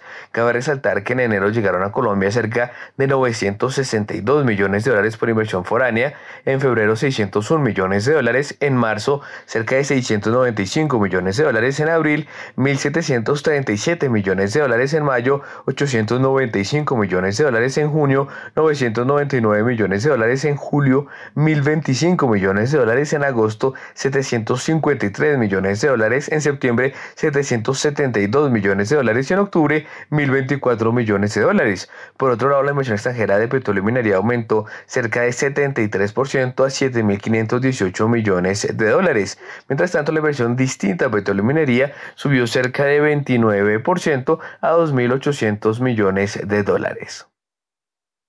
Bueno, ¿y mm, cómo le fue a la inversión extranjera de portafolio en eh, noviembre? En noviembre de 2022 entraron a Colombia 194 millones de dólares por inversión extranjera de portafolio, el sexto mejor resultado de lo ocurrido de este año. Con este comportamiento, en los primeros 11 meses de 2022 ingresaron al país 2.870 millones de dólares netos, un 1.137% más que en igual periodo de 2021 cuando entraron cerca de 232 millones de dólares. En octubre pasado, cabe recordar, se fugaron del país 32 millones de dólares. En septiembre, en cambio, llegaron 124 millones de dólares. En agosto, 841 millones de dólares. En junio, no obstante, se fueron cerca de 5 millones de dólares en junio habían ingresado 387 millones de dólares, en mayo 441 millones de dólares, en abril 82 millones de dólares y en marzo 710 millones de dólares. En febrero, entre tanto, la entrada de capitales golondrina en Colombia alcanzó los 207 millones de dólares, pero en enero se había presentado una fuga del orden de 74,3 millones de dólares. 7 de la mañana y 53 minutos y a las remesas de los trabajadores cómo les ha ido, o por lo menos en noviembre de este año. En noviembre de 2022, el flujo de remesas de trabajadores hacia Colombia alcanzó los 979 millones de dólares, el cuarto mejor resultado mensual en lo que va del año. Por este motivo, en los primeros 11 meses de 2022, ingresaron al país por este concepto cerca de 9.977 millones de dólares, un 3% más que en igual periodo de 2021, cuando entraron cerca de 9.681 millones de dólares, lo que quiere decir que interanualmente el monto aumentó en cerca de 296 millones de dólares. Cabe recordar que en enero de este año llegaron al país 788 millones de dólares por este concepto, en febrero 766 millones de dólares, en marzo 823 millones de dólares, en abril 836 millones de dólares, en mayo cerca de 985 millones de dólares, en junio 870 millones de dólares, en julio 1013 millones de dólares, en agosto 943 millones de dólares, en septiembre 918 millones de dólares y en octubre 1.054 millones de dólares. Bueno, em, y para darle paso a nuestros analistas, pues me gustaría eh, em, reseñar eh, un informe de Daniel Tamara que tiene que ver, estamos hablando mucho de la inversión extranjera, pero metámonos un poco con lo que se, lo que se debe venir de manera oficial en el 2023 y es que se va a presentar el plan financiero. Vámonos con Daniel Tamara. Este jueves el Ministerio de Hacienda presentará el Plan Financiero de 2023, sus proyecciones para los próximos cuatro años y los detalles de la destinación de la reforma tributaria. Tradicionalmente este documento solo abarcaba las cifras y supuestos macroeconómicos de un año, pero esta vez el gobierno presentará su estrategia fiscal para el cuatrienio. En cuanto al cuadro de fuentes y usos para el próximo año, seguramente el estimativo de desembolsos externos se mantendría cercano a 4.500 millones de dólares, de los cuales alrededor de 1.500 millones de dólares provendrían de colocación de bonos globales. Con relación al financiamiento interno, el estimativo de colocaciones de TES se reduciría desde los 43,9 billones de pesos y la meta de subastas podría ser inferior a los 35 billones de pesos. El ajuste fiscal que proyecta el gobierno empieza con una reducción del descuadre a niveles de 5,5 6% del PIB este año y luego una senda a la baja que culmina en 2,9% del PIB en 2026, todo sin contar el desbalance del Fondo de Estabilización de Precios de los Combustibles. El próximo año Colombia volvería a tener un superávit primario de 0,2% del PIB. Cabe la posibilidad además de que se anuncie la senda de subida de los precios de la gasolina para 2023. Bueno, son las 7 de la mañana y 56 minutos para que nuestros analistas lo tengan presente y aprovechemos estos cuatro minutos que faltan para las 8 para dividirlos en dos minutos y dos minutos eh, y me digan, eh, a ver, eh, Arnoldo Casas de Credicor Capital, ¿Cómo está viendo? Yo veo muy positivo el tema de la inversión extranjera, tanto directa como de portafolio, y pues obviamente el tema de remesas, y esto que nos comentaba Daniel Támara, de que se debe venir ya un plan financiero, eh, una, eso se llamaría una brújula de mm, cómo va a marchar el país en los próximos en los próximos cuatro años. A ver, Arnoldo Casas, en minuto y medio, porque ya son las 7 y 57. Listo, Héctor, pues a ver, el tipo de cambio es un, es un regulador natural de los mercados. Entonces yo creo que el, ese el, precio del dólar donde lo tenemos y la depreciación que tiene el peso en este momento, pues sin lugar a dudas debería ser un, un, un factor que motive la inversión desde afuera, tanto de portafolio como la, la inversión eh, extranjera directa. Y, y, eso yo creo que se va a ver reflejado y, tenemos buenas tasas de interés que son atractivas. Yo creo que esa fuerza va a estar, digamos, eh, abierta, disponible y, y, obrando, digamos, en buen beneficio para la, la, economía. Sobre el tema del plan financiero, pues vemos clara un poquito la estrategia a partir de lo que, lo que se mencionaba anteriormente y tiene colocaciones en el mercado internacional que de alguna manera eh, ayuda también, digamos, a, estabilizar un poquito el tipo de cambio. Y, por cuenta de ese tema, pues una menor oferta de test también es en un año donde se necesitan bastantes recursos, creo que puede ayudar a contener la subida en las tasas de interés y le va a ayudar un poco a, a la deuda corporativa en particular, que tiene unos diferenciales frente a los test hoy en día muy altos. Entonces, si no hay presión para la colocación de bonos eh, públicos en el mercado local, pues probablemente esa diferencia de casi 500 puntos básicos que hay en la deuda corporativa pueda llegar a cerrarse en algún momento del año. Entonces, eh, yo creo que son buenas noticias desde ese ángulo. Obviamente para que haya inversión y para que desde afuera nos vean, eh, pues tiene que haber una, una estabilidad en el tipo de cambio y una estabilidad jurídica. Tiene que ser percibido de esa manera para que los beneficios del tipo de cambio donde los tenemos obre en beneficio de las exportaciones colombianas, obre en beneficio de la inversión y que la gente eh, cambie un poquito de, la economía eh, no transable hacia la transable eh, y que sigan llegando recursos como, como se están viendo, digamos, en las cifras de la, de la balanza cambiante. Entonces, mi comentario ahí sobre ese tema. Bueno, eh, eh, Germán Cristancho, échele la culpa Arnoldo si me toca cortarlo a usted a las 8 en punto. Vamos con usted, Germán Cristancho, de Da Vivienda Corredores. Héctor, pues en, en términos generales en la inversión, yo lo que muy rápidamente le diría es que probablemente el año 2023 sí tenga unos retos más grandes para que esas cifras de inversión extranjera directa se sigan viendo tan, tan positivas y sobre todo por los cambios que hubo en la reforma tributaria que en uno de los sectores que más inversión atrae como el sector de hidrocarburos, pues genera una sobretasa muy grande y en ese sentido yo pensaría que, que incluso esas transacciones especiales que se dieron en, en, en, las OPAs y estos, estas transacciones que jalonaron inversión este año, pues tampoco van a estar. Entonces, no, no vería un panorama de, repunte en la inversión extranjera directa para el próximo año.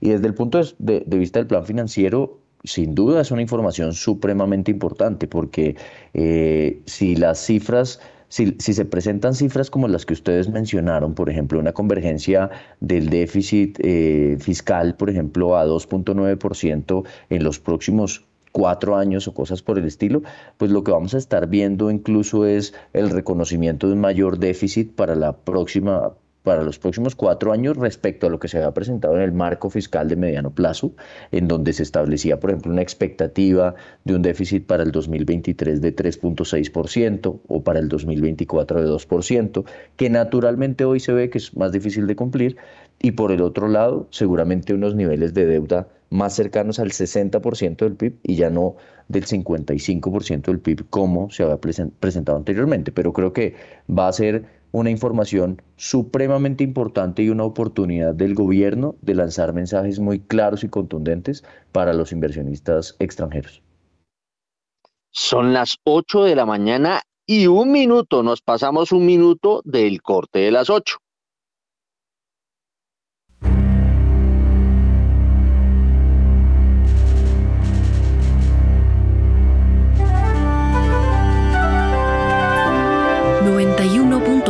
Javeriana Estéreo, Bogotá.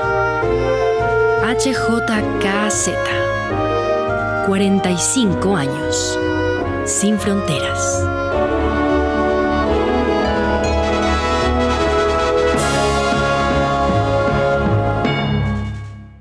Oiga, aquí me aparecen eh, dos cosas que, quiero tener presente. Pues primero, Diego Rodríguez nos dice, tremendo lo de las remesas. ¿Qué, tan elásticos eh, son estos flujos a las tasas de interés? Eh, y dice, las remesas y el flujo que proviene adicionalmente del aumento de los cultivos de, de coca em, será otro gran reto del Banco Central contra la inflación el precio alto del dólar juega ahí nuevamente. Pero por acá alguien me escribió o no se escribió y me gustaría pues a raíz de lo que se charló hace poquito y nos, nos dicen, eh, eh, eh, como estábamos hablando del tema de acciones, dice, si, si van a acabar con las AFP, ¿quién va a comprar las acciones? Esa pregunta me la hicieron.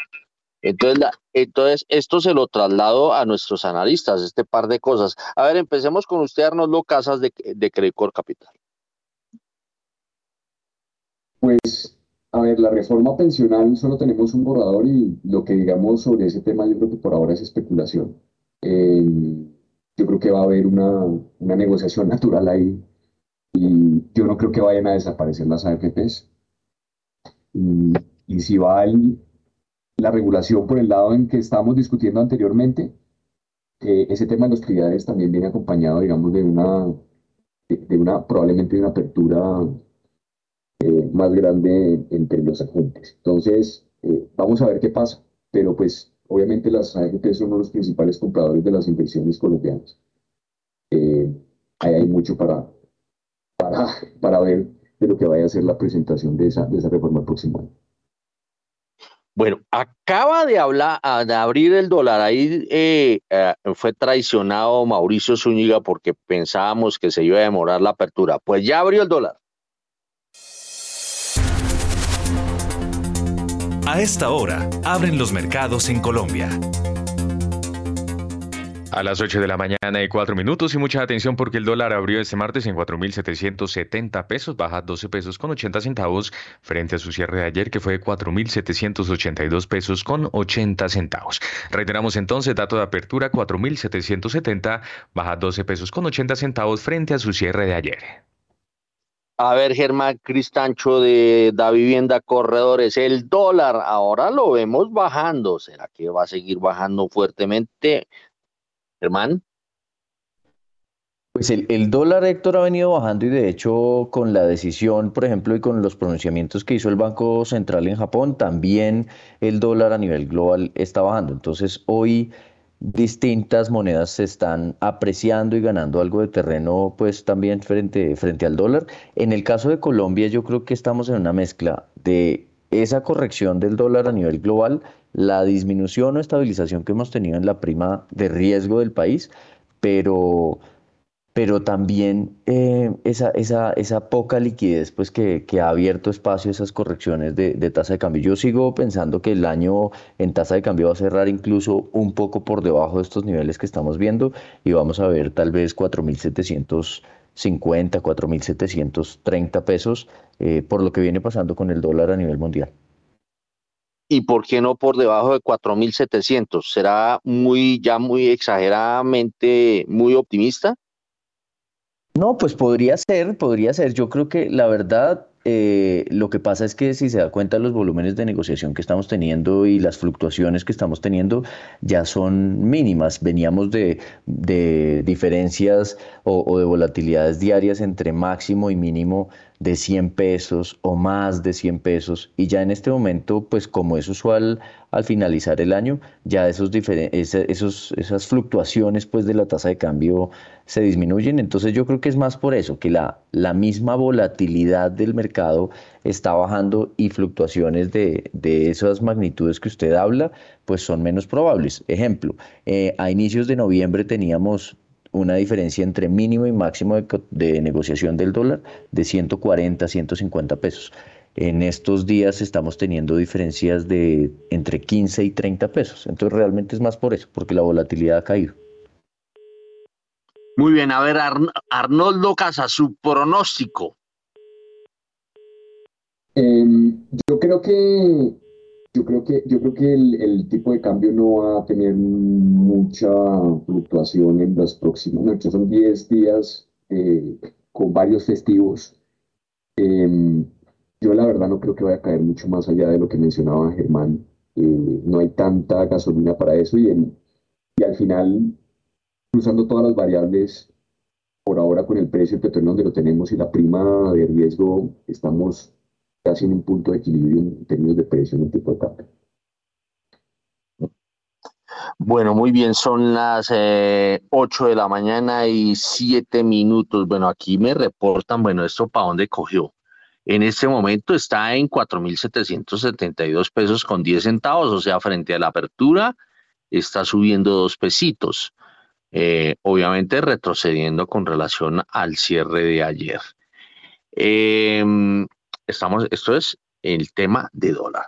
Y vamos a seguir, vamos a seguir con Daniel Tamara, quien nos tiene más información macroeconómica. Y en este caso vamos a mirar Mm, acá hay un dato que se nos olvidó comentar y es que la inversión colombiana en el exterior creció 11, casi 12% anual a noviembre de este año, a 1.393 millones de dólares. En solo eh, eh, noviembre eh, sumó 2 millones de dólares, no mucha, ¿no? Veo que no es mucha la salida si fueron apenas 2 millones de dólares. Bueno, vámonos con Daniel Tamara y las actividades, ¿qué tanto aportaron las actividades terciarias? Daniel Tamara a las 8 y 8. Las actividades terciarias aportaron 4,4 puntos porcentuales a la variación anual del indicador de seguimiento a la economía en octubre de 2022, que fue de 4,6%. Según cifras del DANE, además, las actividades secundarias contribuyeron con 0,6 puntos porcentuales, mientras que las primarias restaron 0,4 puntos porcentuales a la variación anual del ICE en el décimo mes de 2022. En concreto, tres actividades económicas en octubre aportaron 3,2 puntos porcentuales al resultado final, como las actividades terciarias de, entretenimiento en este caso y también de recreación y otras actividades de servicios con 2 puntos porcentuales, industrias manufactureras con 0,6 puntos porcentuales y administración pública y defensa, educación y salud humana con 0,6 puntos porcentuales. Cabe recordar que en septiembre de 2022 el valor agregado de la economía colombiana aumentó 4,4%, en agosto 8,9% y en julio 6,6%. Muy bien, seguimos con Daniel Tamara eh, y nos va a decir el comportamiento del valor agregado de la economía colombiana. De enero a octubre de 2022, el valor agregado de la economía colombiana creció 8,7% con relación a igual periodo de 2021. Según cifras del DANE para el mes, o más bien para el décimo mes de este año en su serie original, las actividades primarias decrecieron cerca de 3,5% y contribuyeron con menos 0,4 puntos porcentuales a la variación anual del indicador de seguimiento a la economía. Las actividades secundarias subieron cerca de 4% y aportaron 0,6 puntos porcentuales y las actividades terciarias aumentaron 6% y contribuyeron con 4,4 puntos porcentuales. En octubre de 2022, en su serie ajustada por efecto estacional y calendario, las actividades primarias y secundarias cayeron en 2,1% y 1,5% respectivamente, mientras que las actividades terciarias expandieron 0,1% comparadas con septiembre de 2021.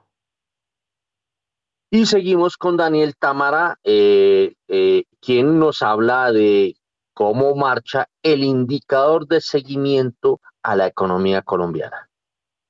En octubre de 2022, frente al mes inmediatamente anterior, el indicador de seguimiento a la economía de Colombia se contrajo 0,6%. Cabe mencionar que la variación intermensual de este índice en el noveno mes del año había sido de menos 0,03%, en agosto de 1,3%, en julio de menos 0,5%, en junio de 0,4%, en mayo de menos 1,1%, en abril de 1,8%, en marzo de 0,6%, en febrero de 1,7% y en enero se había observado una contracción del orden de 1,2%. Ahora bien, en la, en la lectura anual, el ICE tuvo un aumento de 4,6% en octubre. Cabe recordar que en septiembre de 2022 el valor agregado de la economía subió 4,4% anual, 8,9% en agosto y 6,6% en julio. Bueno, a ver, Germán Cristancho, el tema de el tema de la economía. Eh, vamos, vemos que ya, según este indicador de seguimiento de la economía, empezó a contraerse un poco, aunque el nivel de crecimiento para este año de la economía va a ser eh, alto. ¿Cómo pinta el 2023? ¿Cuál es su pronóstico? ¿Será que si nos vamos a ubicar, si vamos a crecer eh, por debajo de dos, algunos hablan de uno y medio, otros inclusive hablan de por debajo de 1%. A ver, eh, Germán Cristancho de Da Vivienda Corredores. Héctor, pues estas cifras ya empiezan a mostrar que la economía se ha desacelerado y que si usted se da cuenta ya más que las variaciones anuales, las variaciones mensuales, eh, en este caso para octubre, pues muestran que las actividades agropecuarias de explotación de minas y canteras siguen contrayéndose, que en el caso, por ejemplo, de actividades secundarias, hacia el tercer trimestre, sobre todo en el sector de la construcción, tuvimos un repunte de edificaciones residenciales, principalmente por construcción de vivienda de interés social, pero fue algo muy particular. Yo creo que eh, la finalización de algunas obras pendientes, pero nuevamente toda la parte de, del sector de construcción y esas actividades secundarias eh, se empiezan a moderar en octubre. Y por el lado incluso del motor de crecimiento de la economía este año, que es el lado del comercio, el lado del consumo, uno ya ve que, por ejemplo, en octubre, todas esas actividades de comercio al por mayor, al por menor, transporte, se contrajeron 0.8%. Entonces, lo primero es que efectivamente, aunque las señales de moderación de la economía colombiana todavía son leves, ya empezaron a darse esas, esas moderaciones. Y en ese sentido, sin duda, pues el crecimiento económico en el 2023 va a ser menor y va a ser menor eh, por cuenta de esa desaceleración tan importante que va a tener el gasto de los hogares. Yo sí creo que el crecimiento va a ser bajito y, probablemente eh, va a ser un crecimiento menor al 2%, tal vez cercano al 1%, y es porque hay dos rubros muy importantes que, que se van a frenar y tienen que ver con el gasto de los hogares, pero también con la inversión. Viene un año en el que, como le decía hace unos minutos, las inversiones hacia el sector petrolero probablemente se van a disminuir entendiendo las mayores tasas de tributación y en un año en el que se presentará una reforma tan importante como la reforma pensional, pues vamos a ver seguramente que los inversionistas privados, los empresarios, los inversionistas extranjeros van a estar muy en una posición de esperar y ver cómo avanzan esos temas y seguramente eso va a hacer que el crecimiento sea prácticamente nulo en temas de inversión. Ahora, yo sí creo que será importante ver el rol que va a jugar el gasto público en el año 2023, porque eso muy probablemente se va a convertir en uno de los factores que va a sostener un poco a la economía colombiana y por eso pensaría que crecimientos de menos del 1% mm, van a ser mucho menos probables. ¿sí? Entonces, eh, pues ese, es el factor que va a compensar y sobre el cual vamos a tener noticias como lo hablábamos hace unos momentos eh, esta semana cuando se publique el plan financiero y ahí vamos a, a, ver un poco esos, esos frentes de necesidades de recursos, cómo se plantean para el próximo año y para los próximos tres años. Listo, Germán. Son las 8 de la mañana y 15 minutos. Les cuento que el precio del dólar sigue cayendo, 4.765 pesos. Eh, por ahí yo con alguien de, del mundo de, de los autopartes, mm, eh, eh, una persona que está dedicada a este negocio, le hice yo la apuesta. Y mi apuesta es de que va a terminar por debajo de 5 mil pesos. Esta persona, una dama, dijo que iba a estar por encima de los 5 mil pesos. Creo que me estoy ganando la apuesta del almuercito. Bueno, a ver, está en este momento 4.765 pesos el precio del dólar y el promedio está en 4.773 pesos con 58 centavos. Mm, vámonos con el paquetaco minero energético, Juan Sebastián. Por un fallo de tutela, la ministra de Minas y Energía, Irene Vélez, deberá entregar la información solicitada por la oposición sobre el proyecto de ley que busca prohibir el fracking en el país. La decisión judicial del Juzgado 24 Civil de Bogotá obliga a la funcionaria a responder en un plazo de 48 horas. Hay que decir que la senadora por el Centro Democrático, Jenny Rosso, había denunciado un sabotaje del gobierno nacional para aprobar el proyecto que busca prohibir el fracking en Colombia. Daniela, y hay nuevo director de la Unidad de Planeación Minero Energética. ¿De quién se trata? El ingeniero Carlos Adrián Correa Flores es el nuevo director general de la Unidad de Planeación Minero Energética. Correa hizo parte de la Comisión de Empalme del sector minero energético del nuevo gobierno. Es egresado de Ingeniería Eléctrica y de la Maestría en Ingeniería Eléctrica en el área de planeamiento de sistemas eléctricos de la Universidad Tecnológica de Pereira.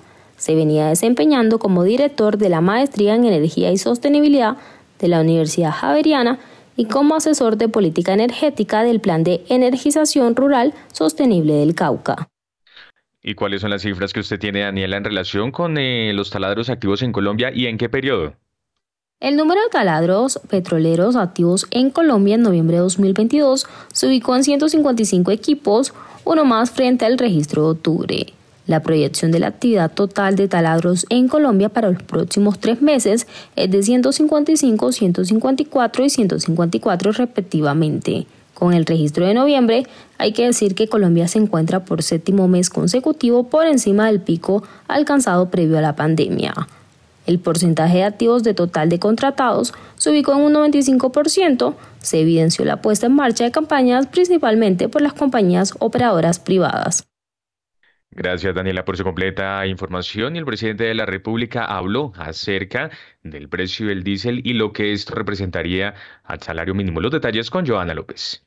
Este lunes el presidente Gustavo Petro a través de su cuenta de Twitter aseguró que indexar los precios del transporte público al ritmo de la inflación actual, aun cuando hay costos que se mantienen, como es el caso del diésel, significa que están trasladando una renta innecesaria a los dueños del transporte público. Asimismo, afirmó que hay factores que afectan los costos de producción del transporte público masivo, como el salario de los conductores que crecen, pero el simple hecho de que el diésel no suba de precio hace que no se pueda indexar la tarifa del transporte al salario mínimo ni a la inflación. Joana, ¿y a qué le atribuye el presidente Gustavo Petro la pobreza económica en Colombia? El presidente Gustavo Petro afirmó que la pobreza económica en Colombia se debe a una de las peores productividades agrícolas del mundo, al igual que mantiene estructuras atrasadas y feudales a la producción agraria, y que esta disminución de productividad se debe al bajo nivel educativo de nuestra sociedad. Esta es la razón de la pobreza económica. Sin embargo, vale la pena recordar que la ministra de Agricultura, Cecilia López, dio a conocer que se destinarán 15 mil millones de pesos a 13 proyectos que están encaminados a mejorar la producción agrícola en Colombia. Gracias, Joana. Y así llegamos entonces al final de esta emisión. A ustedes muchas gracias por haber estado con nosotros. A Diego Rodríguez, José Germán Cristancho y Arnoldo Casa, nuestros invitados el día de hoy. Héctor Hernández en la dirección y en la presentación, quien les habla, Juan Sebastián Urtino. Se vayan que ya llega mañana sin fronteras. Que tengan todos ustedes un feliz martes.